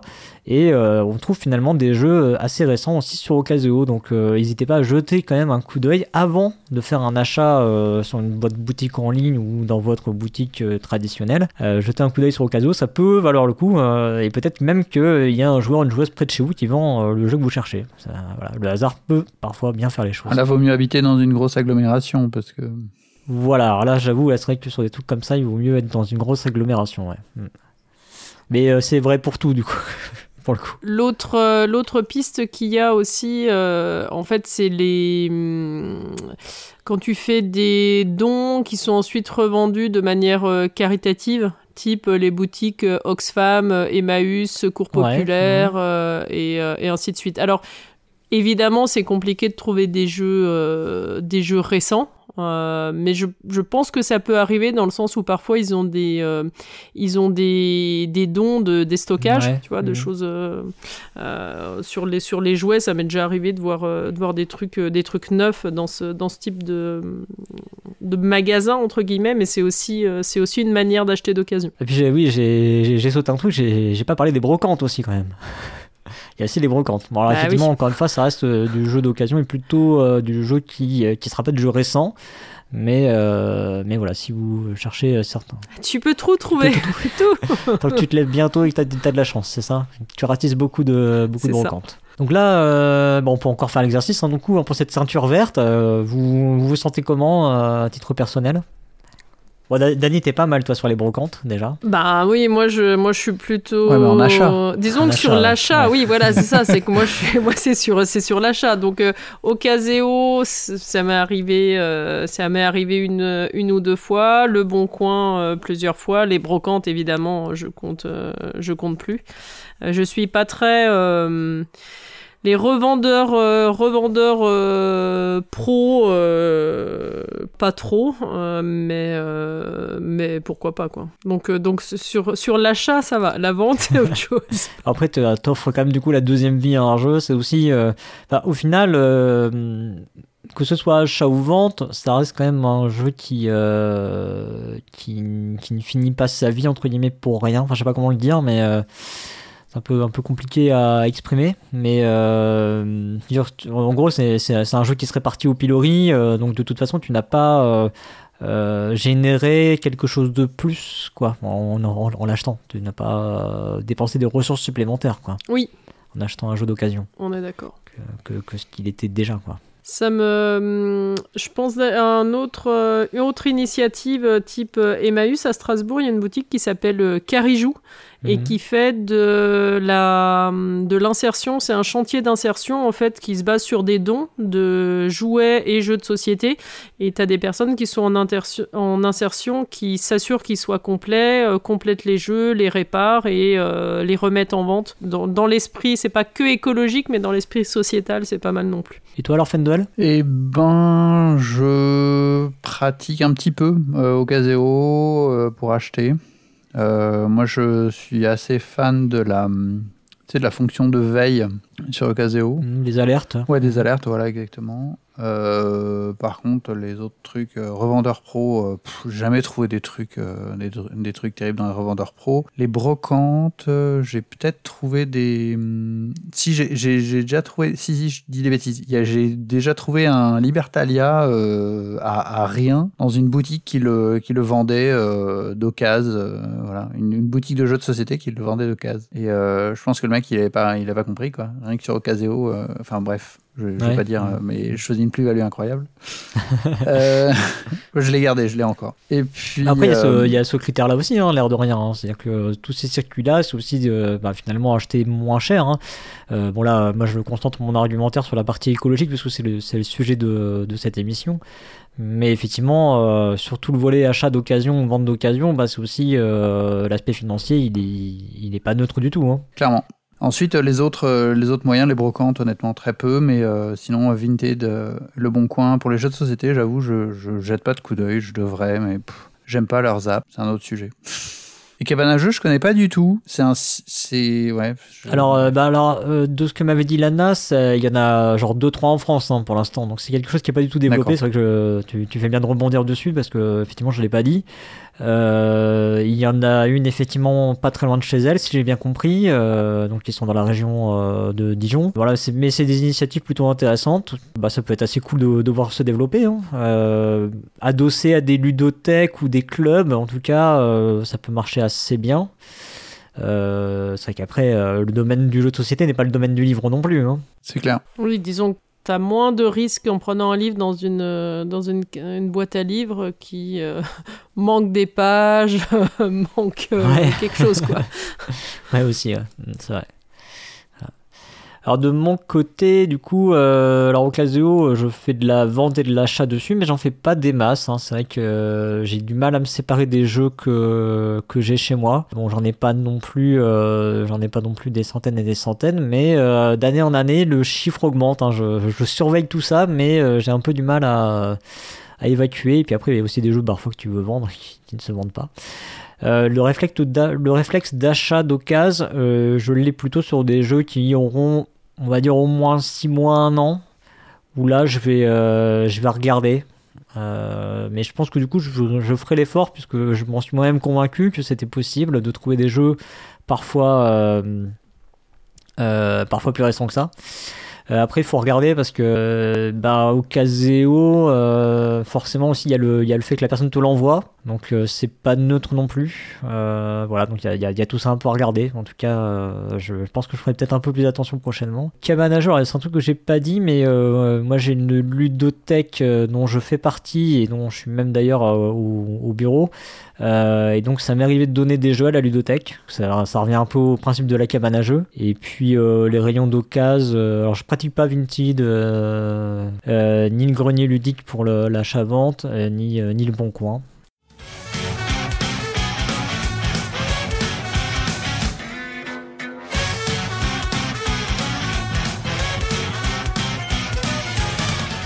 Donc voilà, voilà pour la, la ceinture verte. Euh, J'essaie de remettre un petit peu tout ça dans le, dans le billet aussi. Si les, euh, auditeurs et les auditrices ont envie de, de, de- jeter un petit coup d'œil, euh, j'essaierai de remettre un petit peu tous ces éléments-là en forme sur le, sur le billet avec les, les- petites ceintures qui vont bien, si ça vous amuse. Donc bref, on va tenter de passer le niveau supérieur maintenant.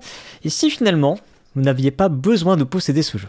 Et oui, car le jeu qui pollue le moins, c'est celui qu'on ne produit pas. Mais je vais partir du principe que vous n'êtes pas éditeur, donc vous n'avez pas votre mot à dire sur l'existence ou l'inexistence d'un jeu, même si euh, parfois, je pense que vous comme moi, euh, on aimerait en tant que joueur écolo ou non d'ailleurs hein, que certains jeux n'aient jamais vu le jour. Et donc pour la ceinture marron, on va tenter d'éviter de posséder des jeux. Ah, ça, on, sent que ça commence à, ça prend un niveau là quand même, non? Je, je sais pas vous, mais. ah ouais, moi, je suis foutu. il, y a, il, y a, Dani, elle se sent oppressée. Alors, ça sert la ceinture. Ouais.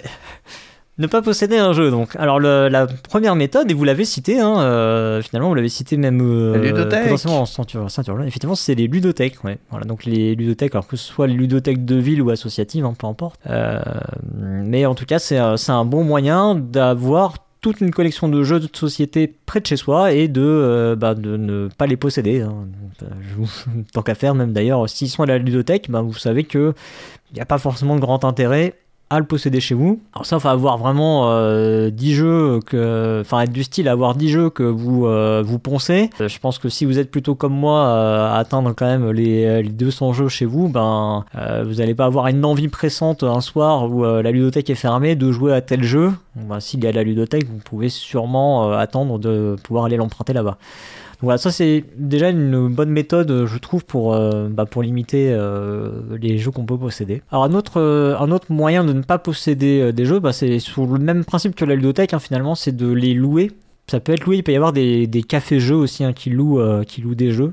Ça peut, ça peut arriver. Je sais que bah, on avait interviewé la triche en début d'année. Il nous disait qu'il ne le faisait pas, mais finalement, pour les suivre sur Facebook, je peux vous dire que maintenant ils le font. Bah, défaut de pouvoir ouvrir, du coup, bah, ils, ils, prêtent ils prêtent les jeux. Donc ça c'est une, une option possible. Euh, si vous avez des cafés-jeux près de chez vous, peut-être qu'ils font ça. Euh, sinon il y, a des, y a des, sites de location de jeux en ligne. Alors ça repose le problème de la livraison, etc. Mais euh, voilà, c'est peut-être que c'est mieux que de posséder le jeu pour le coup. ou ça peut rentrer aussi dans en ligne de compte dans, l'aspect essayer le jeu avant de ne pas l'acheter. Alors il y a Gameflix qui existe parce qu'il y a eu Pelopia, qui est un acteur qu'on avait interviewé il y a quelques années maintenant. C'était euh, des Chutes, je crois, et, euh, et Père Castor qui les avait interviewés, il me semble. Peut-être avec Flavien, je ne sais plus. Euh, mais eux, ils ont disparu. Euh, c'est, je sais pas si c'est une activité qui est super, super rentable. Donc, en tout cas, il y a Gameflix qui existe aujourd'hui. Donc, Game comme le jeu et Flix comme Netflix. En région parisienne, hein. C'est strictement... Ouais, ils sont en région parisienne. Ils louent, je crois, que sur la région, non? Paris, Levallois et Clichy. Ouais, c'est ça, ouais. Hmm. Ça reste régional. Je sais qu'il y avait eu des initiatives comme ça aussi, euh, je sais plus si c'était à Bordeaux ou à Lyon, peut-être les deux. Non, mais on est d'accord que c'est une fausse bonne idée. Juste, euh, je, je veux pas directement shooter euh, sur le cadavre, mais là. Après, t'as, en fait, t'as le bon coin où t'as pas mal de, de gens qui louent leur jeu sur, sur le bon coin. Ah ouais Je sais que moi, je, j'achète... Euh, enfin, j'achète. J'achète pas forcément beaucoup sur le Bon Coin, mais il y a certains jeux euh, anciens, ou en tout cas que tu trouves plus en boutique, que je cherche. Et de temps en temps, euh, je cherche sur le Bon Coin.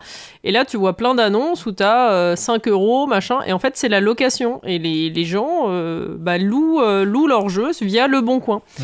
Ce qui fait que, bah, quelque part, ça pallie à si tu n'as pas de ludothèque dans ta ville et que tu as euh, par exemple, moi, je pourrais louer mes jeux à mes voisins, quoi. Je, je ne le ferai pas, mais euh, je, pourrais. Il y a, pas mal, euh, je vois pas mal d'annonces, en tout cas, de ce, de ce type-là. Alors effectivement, sur le, bah, la transition est parfaite parce que dans les possibilités pour louer.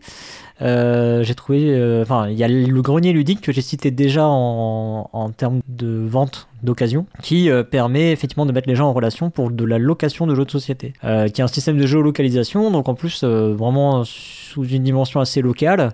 Vous pouvez effectivement, alors là encore, ça veut dire qu'il faut habiter quand même dans une ville relativement grande ou avoir la chance d'avoir des gens qui ont le même loisir que vous près de chez vous, que vous ne connaîtriez pas du coup. Parce que, euh, évidemment, la possibilité aussi, c'est d'emprunter à ses amis. Ça, c'est euh, ce dont tu parlais, euh, il me semble, Dany, dans, le, dans le premier point.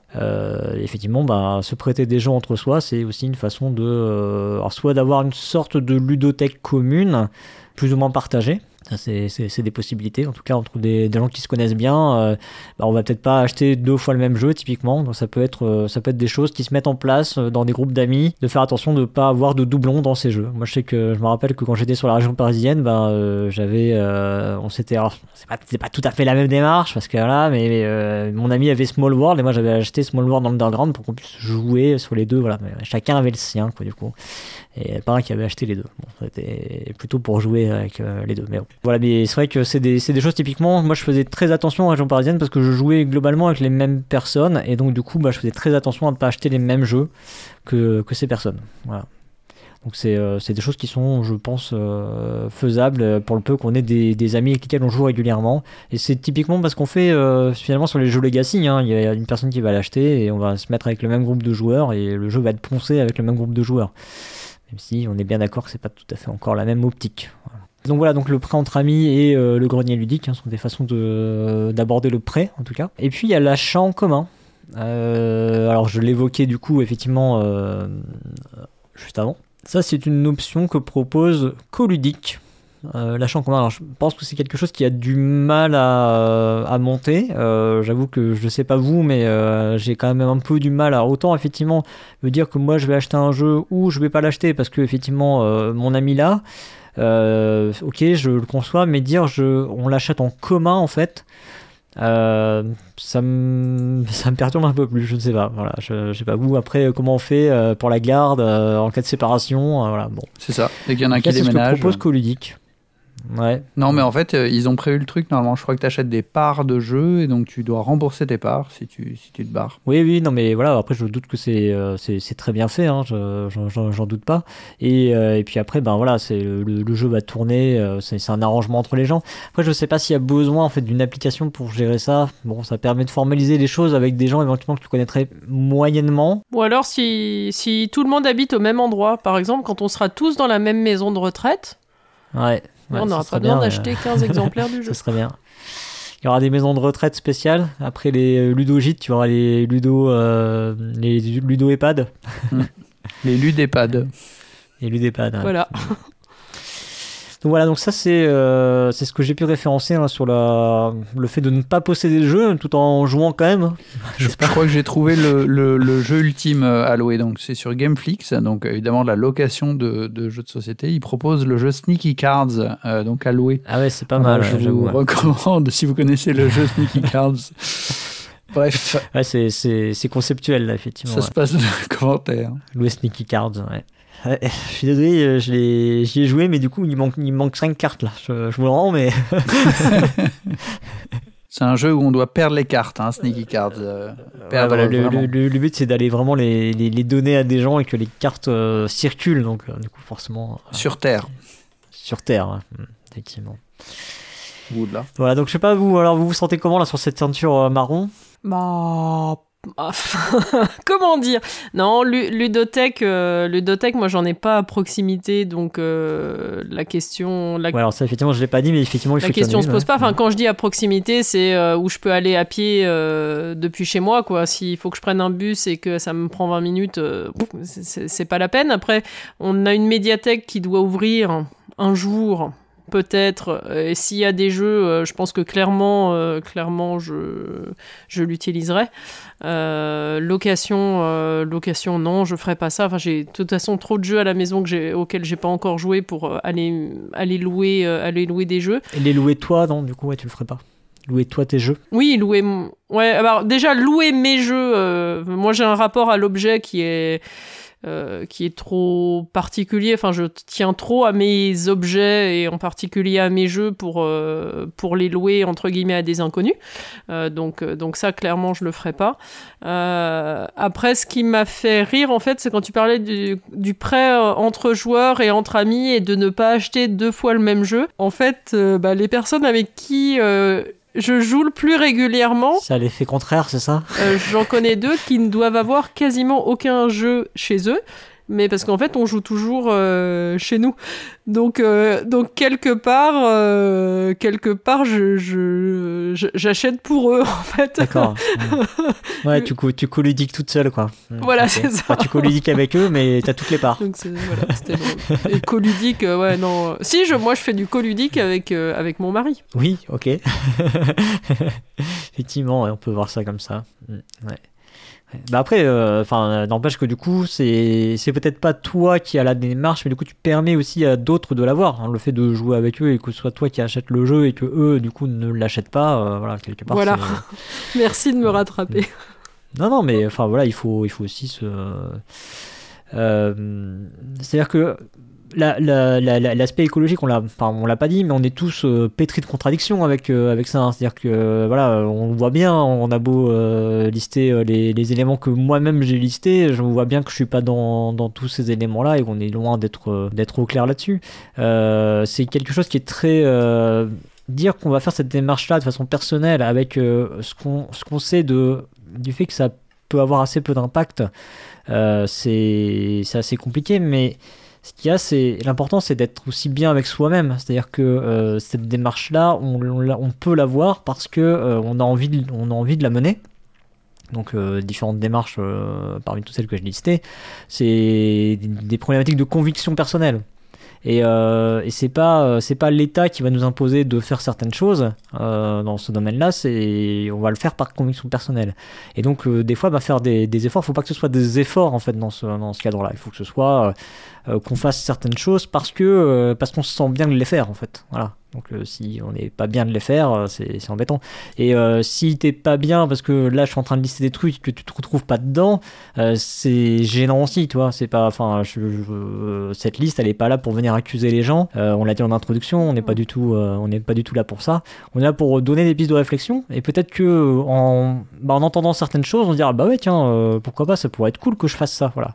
Et c'est juste, c'est juste là qu'on va en venir. hein. C'est bah, si vous trouvez là-dedans une petite idée euh, qui, vous, fera vous sentir bien et vous, dire bah voilà je fais, euh, je fais des choses même si, c'est, si ça n'a pas le poids de si total euh, arrêter de faire des extractions de, gaz de schiste oui bah c'est sûr que si total arrêter de faire des extractions de gaz de schiste ça serait vachement mieux. Mais voilà vous n'êtes pas euh, vous n'êtes pas total Oui, et puis, euh, et puis le jeu de société n'est pas euh, 100% de notre vie à tous. Donc, euh, bien sûr ouais, exactement euh, donc Mm. euh, les... on, peut, on peut avoir d'autres d'autres actions pour, avec un, un- on va dire une conscience environnementale en dehors du jeu de société dans nos vies quand Bien même. sûr.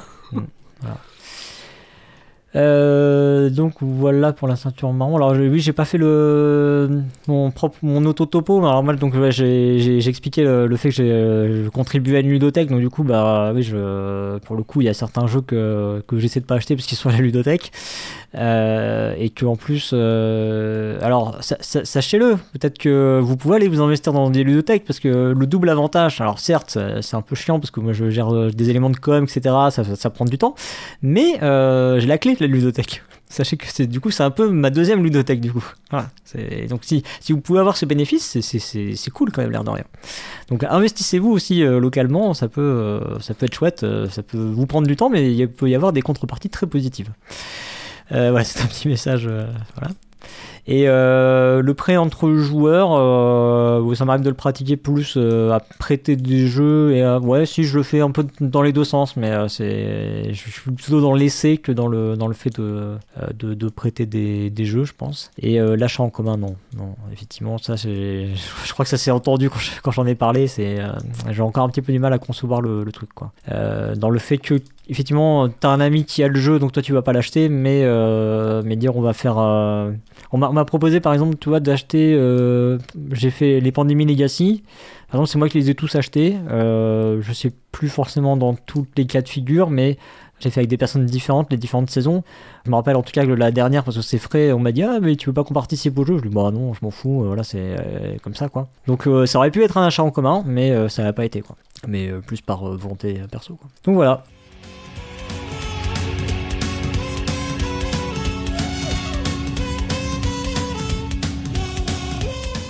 Donc euh, maintenant, on va, on va attaquer des choses encore plus corsées.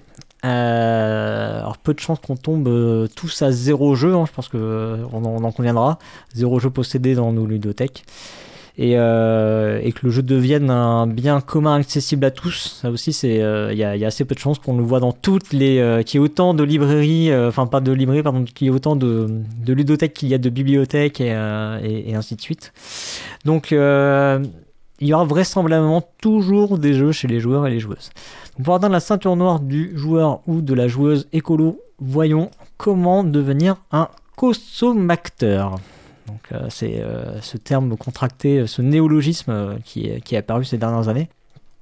Donc là, c'est plutôt bah, être regarder un petit peu ce qu'on achète, se poser des questions sur bah, effectivement le contenu de nos boîtes, etc.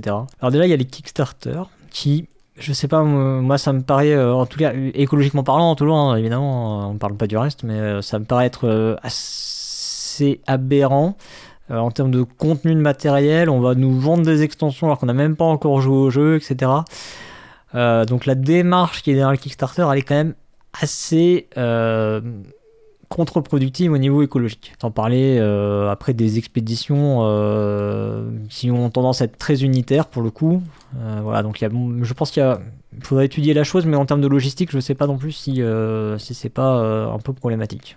Cela dit, on chante les boutiques, donc il y a peut-être un élément de logistique en moins à voir. ensuite, il y a l'éco-score qui a été proposé par Gus, alors qui, euh, qui, rejoint en fait d'autres éléments que j'avais euh, que j'avais listés précédemment, mais euh, en fait cet EcoScore que qu'a proposé le site Gus Co, il repose essentiellement sur deux paramètres, c'est le lieu de production, alors on en a déjà parlé dans la chronique de Fendwell, et puis il y a les matériaux utilisés. Donc typiquement, bah, tout ce qui est plastique ou pièces en bois sculptées, ça va rejoindre le, le, domaine du lieu de production, parce qu'en fait, quand il y a du plastique, globalement, faut pas se leurrer, en fait, ça vient de Chine. Et euh, quand il y a des pièces en bois sculptées, euh, à partir du moment où en tout cas c'est des, des, pièces sculptées, euh, on va dire, qui sortent de l'ordinaire, il y a de fortes chances aussi que ça vienne de Chine.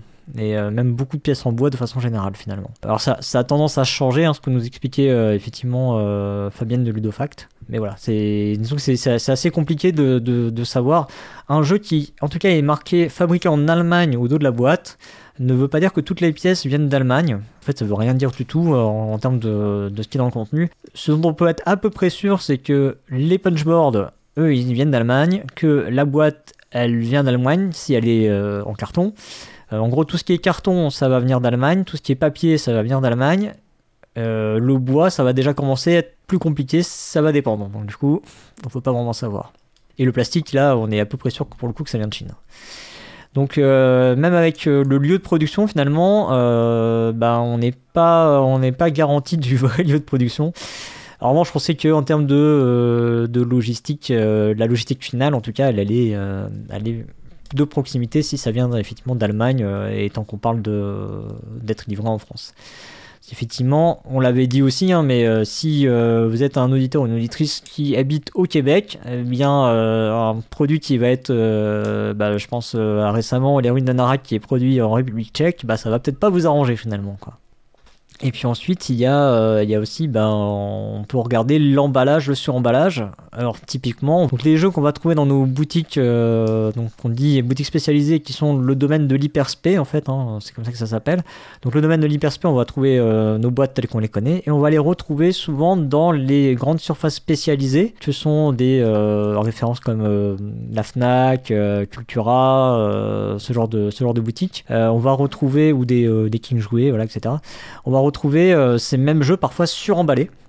Donc euh, c'est aussi là ça peut passer aussi par une simple démarche de bah, d'aller acheter son jeu au bon endroit et là où il n'est pas vendu dans un, élément suremballé. Alors après il y a, aussi euh, parfois se poser la question du contenu de nos boîtes. Alors entre les boîtes qui sont pleines de vide, effectivement qui bah, qui posent des questions de se dire bah ouais ok mais tu as vu le volume que tu as pris et donc potentiellement pour transporter mes tant de palettes il a fallu deux camions au lieu de un. Voilà c'est là que ça se pose en fait hein, le le, volume de la boîte, en plus du matériau évidemment, ça, ça, ça paraît plus évident, mais il y a aussi l'aspect logistique. Donc ça c'est un, un, point. Donc euh, les, les, boîtes qui sont énormes. Alors là pour le coup c'est contrebalancé dans Kickstarter. Donc là je, je me permets de me contredire moi-même, mais dans Kickstarter, étant donné qu'il y a des gros problèmes de logistique, et c'est là qu'on voit que c'est l'aspect financier qui revient. étant donné que la logistique est un poids lourd au niveau économique sur les Kickstarter, eh bien on a tendance à avoir des boîtes très réduites et puis où il y a aussi bah, le fait qu'on n'a pas besoin qu'elles aient un bel affichage entre guillemets en magasin. Elles sont déjà vendues sur le net. Donc euh, c'est là qu'on voit un petit peu aussi les, éléments qui vont euh, pousser dans un sens ou dans l'autre les, éditeurs. Sachez aussi que les roll and write, non, non seulement je n'aime pas ça mécaniquement, mais en plus j'ai quand même une assez, une assez grande aversion pour les, les roll and write, que je vais donc confirmer ce soir.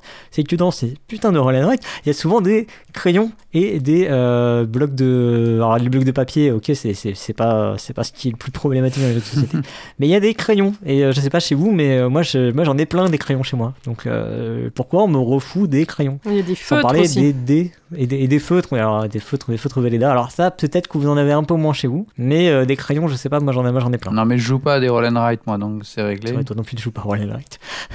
donc voilà, donc ça c'est euh, c'est aussi bah, se poser la question des fois du matériel qu'on achète. Alors là évidemment on n'a pas le, on n'a pas sur tous ces éléments-là, on est d'accord qu'on n'a pas de prise, hein. euh, mais peut-être que ça peut être des éléments parfois de, s'interroger euh, et puis aussi euh, bah, le fait de le manifester que euh, regardez c'est quand même c'est quand même pas normal d'avoir effectivement bah, des crayons dans une boîte où bah, finalement est-ce qu'on en a vraiment besoin? Je suis pas sûr euh, d'avoir un suremballage, euh, ok, c'est une contrainte euh, des magasins, mais moi, c'est pas une contrainte à laquelle j'adhère. Que dans. alors, j'en parlais pour ceux qui ont écouté du coup l'émission Les Jeux du mois, mais effectivement, j'ai poussé un coup de gueule sur les ruines de Narak parce que tout est. donc, le jeu est produit en République tchèque. Les éléments, c'est du bois, du carton, et d'un seul coup, on a trois éléments en plastique. Pourquoi? Voilà, donc ça là, on est sûr qu'ils viennent de Chine, donc du coup, on a une boîte qui est produite en République tchèque, et finalement, on sait qu'il y a des éléments qui doivent venir de Chine. C'est un petit peu triste. Donc le fait d'en parler de ces choses-là, bah, ça peut avoir des, euh, des incidences. C'est-à-dire que on le disait précédemment, il faut qu'il y ait une pression quelque part. Donc soit c'est le consommateur, soit c'est une une remise en question d'un patron, voilà. Mais en tout cas, c'est peut-être là finalement que nos actions, euh, nos actions ou nos réactions pour le coup, hein, peuvent peser euh, si elles sont massives.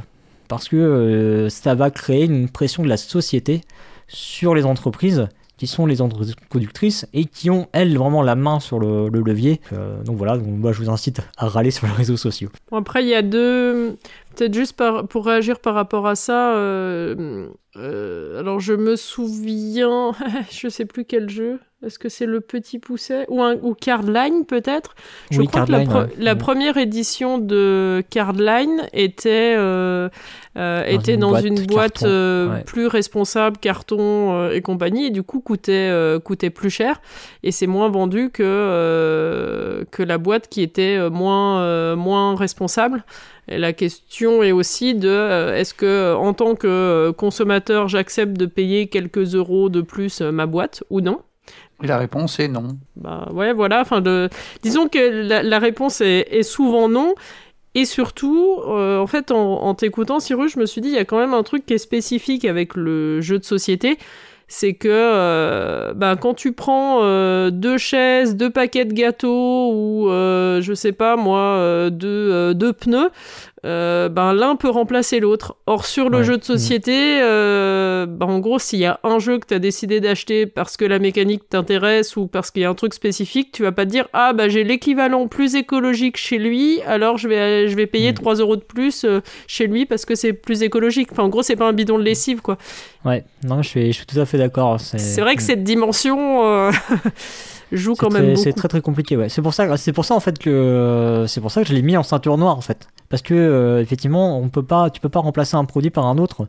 Donc du coup, arriver à se dire, je n'achète pas ce jeu parce qu'il ne me convient pas, euh, il ne convient pas à mon éthique ou à ma façon de penser, c'est effectivement un pas qui est compliqué. Euh, et effectivement, parce que tu n'auras pas d'équivalent sur le marché, bien que on, pourrait, on pourrait contredire cette phrase des fois, euh, quand on voit qu'il y a des copies qui apparaissent, de, de, des, presque copies euh, de, certains jeux qui apparaissent, euh, ou de trucs qui renouvellent pas forcément le genre, donc peut-être que, peut-être que s'ils renouvellent pas, ils font peut-être une démarche écologique meilleure, je ne sais pas. Euh, mais oui, effectivement, c'est pour ça que c'est compliqué. hein. Je suis, je suis, je suis d'accord avec toi. Et, euh, et oui, donc regarder les étiquettes, etc. Se dire, euh, bah, se renseigner du coup pour savoir quel est le matériel qui est dedans. Est-ce que le truc qui est produit là, oui, c'est vraiment produit là? Il y a, voilà. Et, mais je pense que euh, aujourd'hui, euh, les éditeurs, euh, quand tu râles sur les réseaux sociaux, ils te disent oui, mais bon, économiquement, bah tati patata. Bah oui, parce qu'aujourd'hui, le facteur économique est toujours euh, supérieur au, au facteur euh, écologique. Mais peut-être qu'un jour, ça s'inversera. Oui, en fait, c'est ce que euh, c'est ce que dit. euh, en fait, c'est le grand euh, le grand dada de Bertrand Picard et de sa sa fondation avec les 1000 les 1000 solutions pour la planète. C'est pour pour lui les seules solutions qui sont viables, c'est les solutions qui sont qui apportent des solutions d'un point de vue environnemental et qui sont viables économiquement. Je trouve que ça s'applique assez aux jeux de aux jeux de société, c'est-à-dire arriver à trouver trou- en tout cas du côté production, conception, arriver à trouver des solutions qui aident et qui sont viables économiquement parce que si tu es tout seul à faire un effort économique, c'est- tu, tu survis pas. Oui, oui, c'est compliqué. Ou alors, effectivement, euh, il, il faut pas avoir des, des idées de grandeur non plus. C'est-à-dire qu'effectivement, quand on regarde la démarche de, de certains acteurs, alors on en a cité les jeux au plat, mais il y en a, il y en a d'autres. hein. Euh, Il y a d'autres acteurs qui euh, qui sont sur euh, une démarche euh, de production en France. Je crois qu'il y a Friki euh, 42, non, qui est aussi dans cette démarche-là. Il y a Ludarden, encore plus petit. Bref, il y en a, a quelques-uns. Je les connais peut-être même pas tous, je pense. Mais voilà, il faut. Bah, du coup, c'est des petits en fait. C'est des petits. C'est pas des, grosses entreprises. Effectivement, quand tu as une entreprise qui grossit, bah, au bout d'un moment, bah, tu as des coûts fixes et puis t'as des, des, tu, tu, tu, as, pars dans une optique qui est capitaliste et donc, du coup, euh, qui est financière. Et donc, euh, c'est la, la finance qui, euh, qui passe devant. Donc voilà, je sais pas euh, ce que vous pensez d'autre effectivement sur cette, euh, cet aspect-là. Est-ce que euh, vous, est-ce que vous vous voyez un jour euh, effectivement vous dire, euh, ok, euh, j'arrête les jeux qui viennent de Chine par exemple. Je sais pas. Tu prends un exemple au hasard. Ah, c'est chaud. Chaud, hein Ouais. Je, je pense pas. Moi, je. Alors, sur les, sur les jeux, c'est vraiment. euh, c'est vraiment compliqué de mon côté. Après, je sais que. Euh, par exemple, sur les Lego. euh, j'ai vraiment baissé ma consommation et mon nombre d'achats en me disant bon bah au bout d'un moment t'as quand même un certain un certain volume euh, euh, t'as pas forcément besoin de consommer plus ou d'avoir d'avoir plus mais, mais sur les jeux, même si j'en ai conscience, j'en suis pas du tout là, quoi. Euh, bah pour moi, euh, ouais, je pense que euh, honnêtement, je pense que bon, je, je sais pas si je ferais le choix de pas prendre un jeu parce qu'il est fait en Chine. Euh, ça pourrait rentrer quand même dans ma réflexion, je pense. Ouais, je, pense que même si là ça me vient pas, mais je, pense que ça m'est déjà arrivé de me poser la question si je le prenais et puis de me dire bon, au final, euh, c'est du genre, c'est du plastique, euh, ça a pas forcément d'intérêt ou, ou pour des jeux un peu surproduits, euh, ce genre ce genre d'aspect. Genre qui proviendrait d'un financement participatif et qui, euh, qui au final, euh, enfin, il n'y avait pas vraiment d'intérêt à, à- à tout ça et que Et sur les sur, sur les Kickstarter par exemple, est-ce que c'est euh, vous en achetez, enfin vous participez à des Kickstarter financement participatif en général ou, ou pas du tout? Eh ben, j'aurais dit non, mais en fait oui.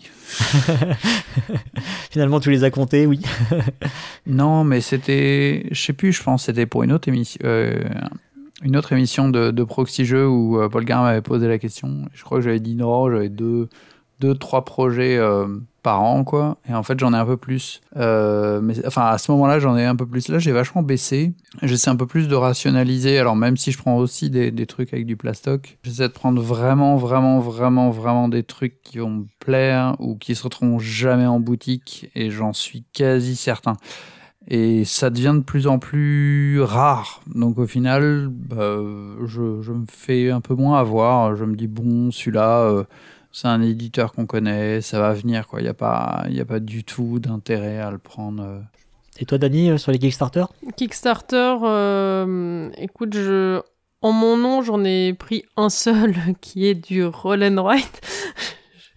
aïe aïe aïe. Tu fais des colidiques de Kickstarter. Euh, mais sinon, oui, c'est du Colidix. C'est surtout mon mari qui, euh, qui achète sur Kickstarter et.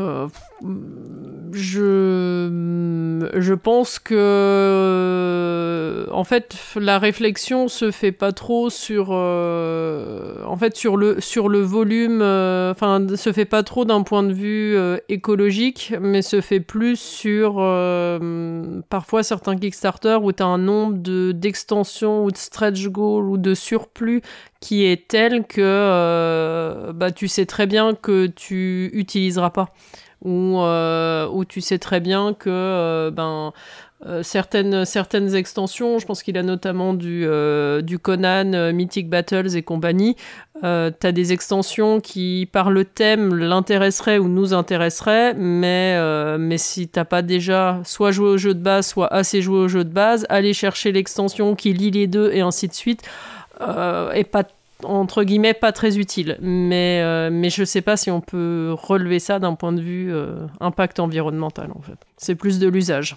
Ah, je rebondis d'ailleurs sur les, sur les Kickstarter, sur, un, sur effectivement le, le, problème que tu pointais euh, sur cette rubrique, Dani.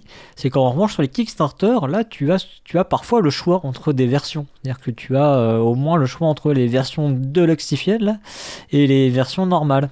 Et euh, quand tu regardes euh, ce qui se passe, c'est que souvent, bah, ce sont les versions de luxe hein, qui, euh, qui remportent la palme sur les, sur les Kickstarter. Hein. Est-ce que c'est pas parce que c'est celles qui seront pas en boutique? Non, c'est certain, c'est l'exclusivité, c'est enfin c'est un, besoin d'exclusivité, ce genre de choses. Là, on est, enfin, on est vraiment effectivement après sur le jeu de société, on est sur le rapport à l'objet. Hein, euh, c'est un élément qui le distingue fortement du jeu vidéo. Hein. Euh, il y a la, sa matérialité, donc euh, effectivement, c'est assez compliqué d'aborder ce sujet. je, je, me rends bien compte hein, que depuis le début, je me prends le pied dans le tapis. Je, voilà, j'ai signé pour. Je, ne sais pas, vous pourrez vous vous amuser dans les commentaires. Il y a pas, il y a pas de problème. J'ai signé pour cette rubrique. Oui, c'est c'est compliqué quoi.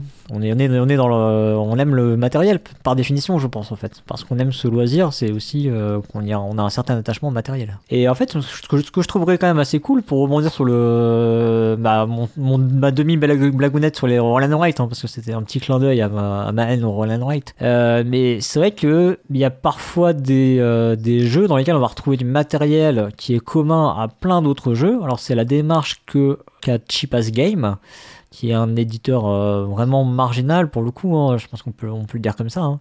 C'est euh, un, éditeur indépendant qui va proposer des jeux dans lesquels en fait il ne livre pas tout le matériel. Il, bah, il dit voilà, il faut euh, pour jouer à ce jeu, il faudra des meeples, il faudra des cubes, il faudra des dés. Et en fait, je, trouverais ça assez cool que cette démarche-là naisse dans le réseau plus traditionnel en fait. Oui, après tu t'as quand même. En fait, la, difficulté, c'est que. Euh, je vais dire on, mais que les joueurs de jeux de société sont, des consommateurs chiants. C'est-à-dire que euh, tu pourrais très bien te dire que euh, les jeux où tu as des, des livrets de, pour, ou des, des feuillets pour faire ton récap de score. Euh, bah finalement, euh, tu peux prendre des feuilles de brouillon qui traînent chez toi et faire ton récap de score. Ah bah oui, complètement. Hein. Hmm. Mais tu sais très bien que en tant qu'éditeur, si tu mets pas ton feuillet avec ton récap de score, tu vas te prendre je sais pas combien de remarques. Ah mais quand même, on aurait pu avoir un feuillet machin de score. Et, c'est compliqué. Ça passe peut-être par de la communication? Oui oui, je, je suis d'accord. C'est-à-dire qu'en fait, euh, après, c'est-à-dire qu'il faut mettre tes efforts ailleurs. Et aujourd'hui, les, les, ces sociétés-là, elles ont peut-être pas euh, les mettent peut-être pas effectivement sur le, le... C'est pas qu'elles mettent pas euh, leurs efforts sur la communication mais elles se rendent peut-être pas compte que en contrebalançant euh, quelque chose avec un, effort différent sur un autre axe donc effectivement faire un alors qui serait du coup un effort entre guillemets écologique ou, pas hein, sur le matériel parce que ça, ça, avoir aussi ça aura aussi un impact sur le prix hein, du jeu hein. c'est à dire que là financièrement on, on est bien en fait donc tu vas dire dans mon jeu ok je n'ai pas mis le bloc de score je le sais, mais sachez que je n'ai pas mis le bloc de score parce que comme ça j'obtiens un prix inférieur et en même temps aussi, bah voilà, je n'ai pas produit un bloc de score. Donc, si la démarche elle expliquée, euh, les gens ils sont capables de l'entendre. Après, bah, voilà, il faut trouver des bons moyens de communication pour l'expliquer. Ça peut aussi faire partie bah, des règles du jeu, parce que ça peut être écrit dans les règles. Hein. Après tout, les gens ils sont bien obligés de lire les règles pour jouer au jeu. Voilà, enfin, je, moi je pense qu'il y, a des, y a des solutions. Euh. Oui, ça peut être. Euh, tu peux avoir des, du calcul de score euh, sur application aussi, en complément peut-être. Après, le coût de développement par rapport au coût du feuillet, bon. C'est pas nécessairement plus écolo. Ensuite, tu vas te retrouver avec des gens qui vont te demander d'avoir sur, leur, sur ton site euh, de, quoi, de quoi imprimer leur propre feuille, euh, feuille de score. Donc, euh, finalement, ils vont tous l'imprimer avec leurs propres imprimantes. Est-ce que c'est bah plus ouais, mais bon, ils en impriment, si tu veux, ils en imprimeront 3 parce qu'ils auront fait 3 parties et ils en imprimeront pas 50 comme il y en a dans Ça, le c'est pas faux. livret qui, qui seront jamais utilisés, quoi. Enfin, sauf effectivement exception. Ah, bref, voilà. Bon, enfin, euh, on voit c- cette dernière partie, euh, effectivement, on voit que on n'a pas trop de. C'est compliqué d'avoir une prise dessus au niveau, euh, à notre niveau. Euh, c'est- compliqué au niveau des joueurs. Euh, moi, en fait, euh, encore une fois, je compte plus sur l'aspect, euh, l'effet d'entraînement, l'effet boule de neige, l'effet. euh, L'effet sociétal, en fait, c'est-à-dire qu'effectivement, si tout le monde se rend compte qu'il y a des trucs qui sont, euh, qui peuvent être changés, euh, qui sont parfois des aberrations, parfois pas forcément des aberrations, mais, euh, mais voilà, peut-être qu'il y a des choses qui sont améliorables, peut-être que ça finira par remonter euh, au niveau des éditeurs, que ça deviendra une contrainte pour eux, et bah, ça sera peut-être venu des joueurs. Quoi, voilà. Et il faut pas oublier aussi que dans ces démarches d'aborder les choses avec une volonté écologique, il y a aussi le fait que en en parlant et en mettant en avant effectivement euh, ces petites démarches qu'on peut avoir, bah on va on va aussi créer un effet boule de neige autour de soi, c'est-à-dire qu'en fait on va en parler à des gens qui peuvent être euh, des parents, donc c'est aussi ça passe par l'éducation des enfants, qui peuvent être euh, des amis et puis dedans il y aura peut-être euh, je sais pas des gens qui peuvent être des élus, qui peuvent être des patrons d'entreprise, etc. Et c'est aussi par là que les choses vont, bouger quoi. On, sent bien qu'aujourd'hui il y y a des mouvements, on a vu là ça a popé là alors nous, ça fait, un moment qu'on disait, effectivement, depuis l'été, on disait qu'on voulait faire euh, un, numéro sur l'écologie. Puis là, dernièrement, là, je sais pas, dans le mois dernier, on a vu popper des articles partout. On a vu aussi euh, dans la presse généraliste hein, pas mal de, choses sortir après euh, les événements du Covid. Donc on, voit que ça bouge autour de nous. Alors il faut espérer que bah, ça puisse aussi bouger, pourquoi pas, dans notre milieu. Il n'y a, y a pas de raison après tout. Même si c'est un milieu de loisirs, on peut y contribuer modestement, même si encore une fois, euh, on sait bien que euh, ce seront 70, enfin que les 70% de, du, du travail à faire euh, sont dans les mains d'une centaine d'entreprises. Quoi. Très bien. Rien à ajouter. Votre honneur.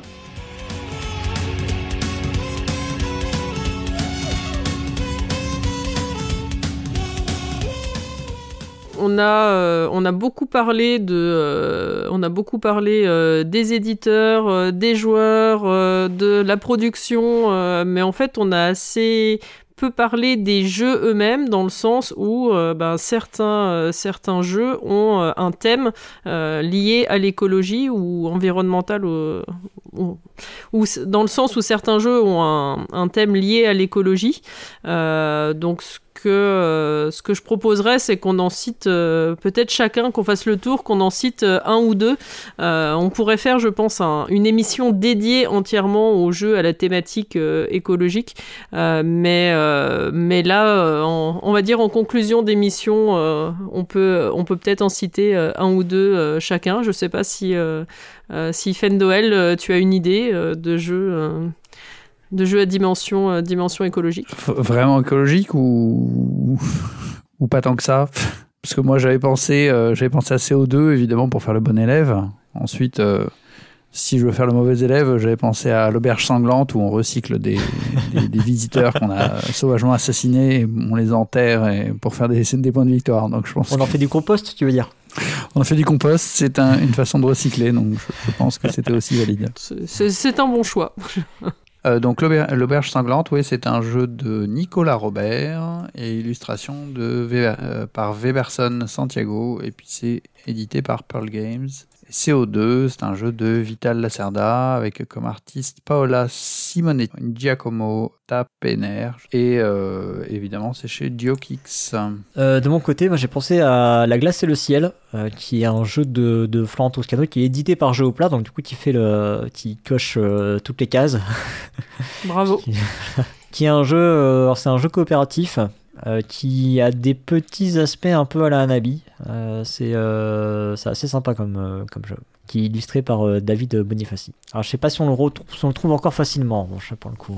C'est en lien avec un film Ou je confonds avec un. Euh, oui, Oui, oui, c'est oui, un jeu, c'est un jeu qui est tiré du coup du film euh, La, La glace et le ciel, qui est un, un film documentaire de, de Luc Jacquet. Ils ont fait, euh, ils ont fait pas mal de, ils s'appuient souvent sur des supports comme ça médiatiques euh, chez Jeux au plat, Euh, de la bande dessinée, des, des films. Il y a eu la Un truc sur la forêt. de l'empereur aussi. Et oui, la forêt aussi. Je me rappelle plus du nom.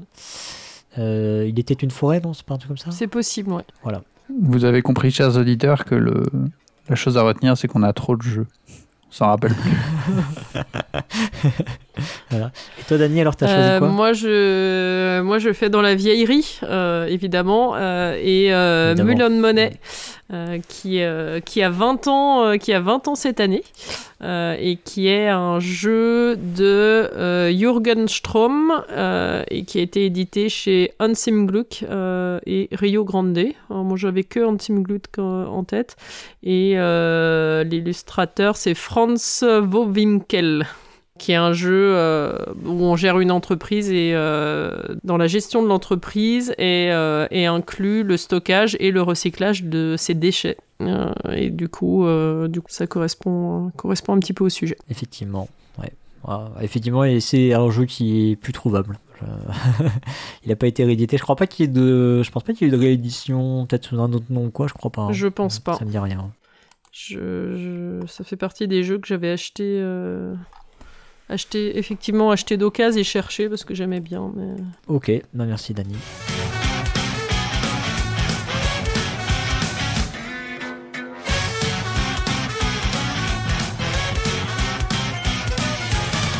Ok, bah du coup on est arrivé à la fin de, de l'émission, je crois, Dani. Oui, N'est-ce c'était Donc on a fait nos, trois petites chroniques euh, et puis euh, donc la, petite dernière euh, que tu nous avais réservée en, semi-surprise. Alors on peut peut-être juste rappeler rapidement hein, que effectivement l'émission se voulait pas du tout exhaustive sur le sujet.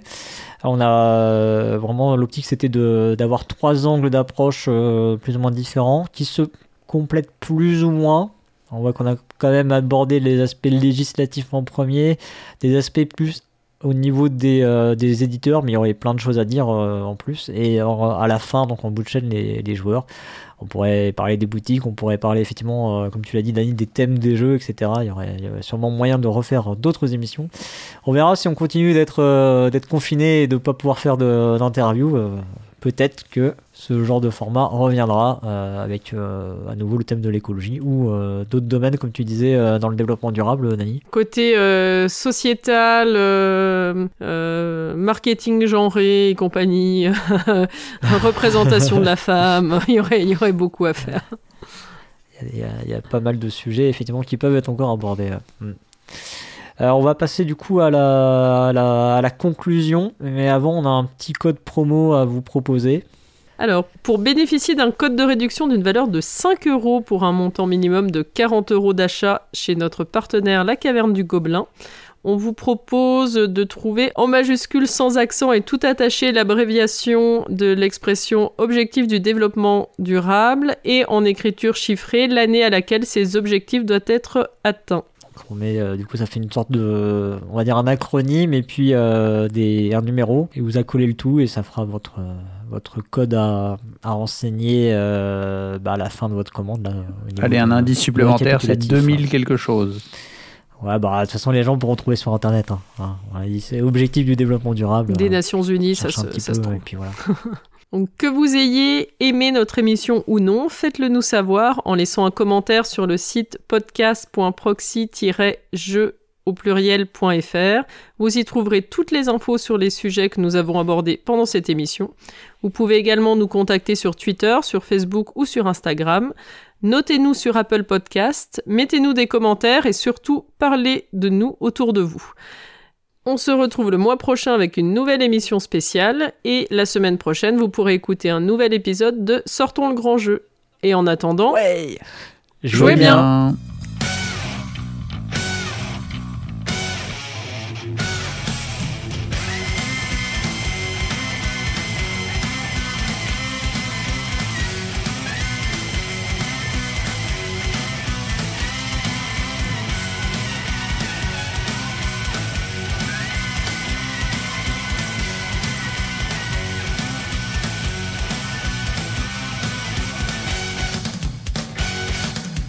C'est également un site de vente en ligne que vous pouvez retrouver sur caverne toutattaché.com avec une livraison gratuite à partir de 60 euros d'achat. Il n'y a pas tout attaché non plus. Au secours Ok, alors on va essayer de retrouver un petit peu de sérieux. Alors ensuite, bah, il y a des sites un peu plus traditionnels, hein, tels que, enfin traditionnels, plus généralistes, je voulais dire, pardon, euh, que sont Vinted ou, euh, alors, je sais plus, sont Vinted ou Vinted, euh, fin de Noël. bah comme tu veux. non, comme, comme je veux. Ok, Je- bon, je, je- vais, je vais dire Vinted. Je crois qu'on dit Vinted, Vinted, mais bon, Vinted, ok. je pratique pas. Euh, et le, le Bon Coin, donc euh, qui ont des. euh, alors, je crois que c'est le, le c'est- bon coin. Ça c'est pas Le mal. bon coin. Le bon- Merci. Et puis euh, les rayons d'occasion, euh, alors je pratique pas Vinted, euh, je dis un coup Vinted, un coup Vinted. Mais je, je crois que les... En tout cas, pour avoir quelques personnes de mon entourage qui utilisent ce système, elles, il se trouve que ce sont des femmes, disent Vinted. Mais après, je... Encore une fois, hein, c'est peut-être très alsacien. En majuscule, sans accent et tout attaché, l'abréviation de l'expression objectif du développement durable en écriture chiffrée. Euh, non, ça me ça marche pas. Non, ça n'a pas l'air Oh, terrible. Ouais. En, en vrai, moi, je dirais Vinted. Hein.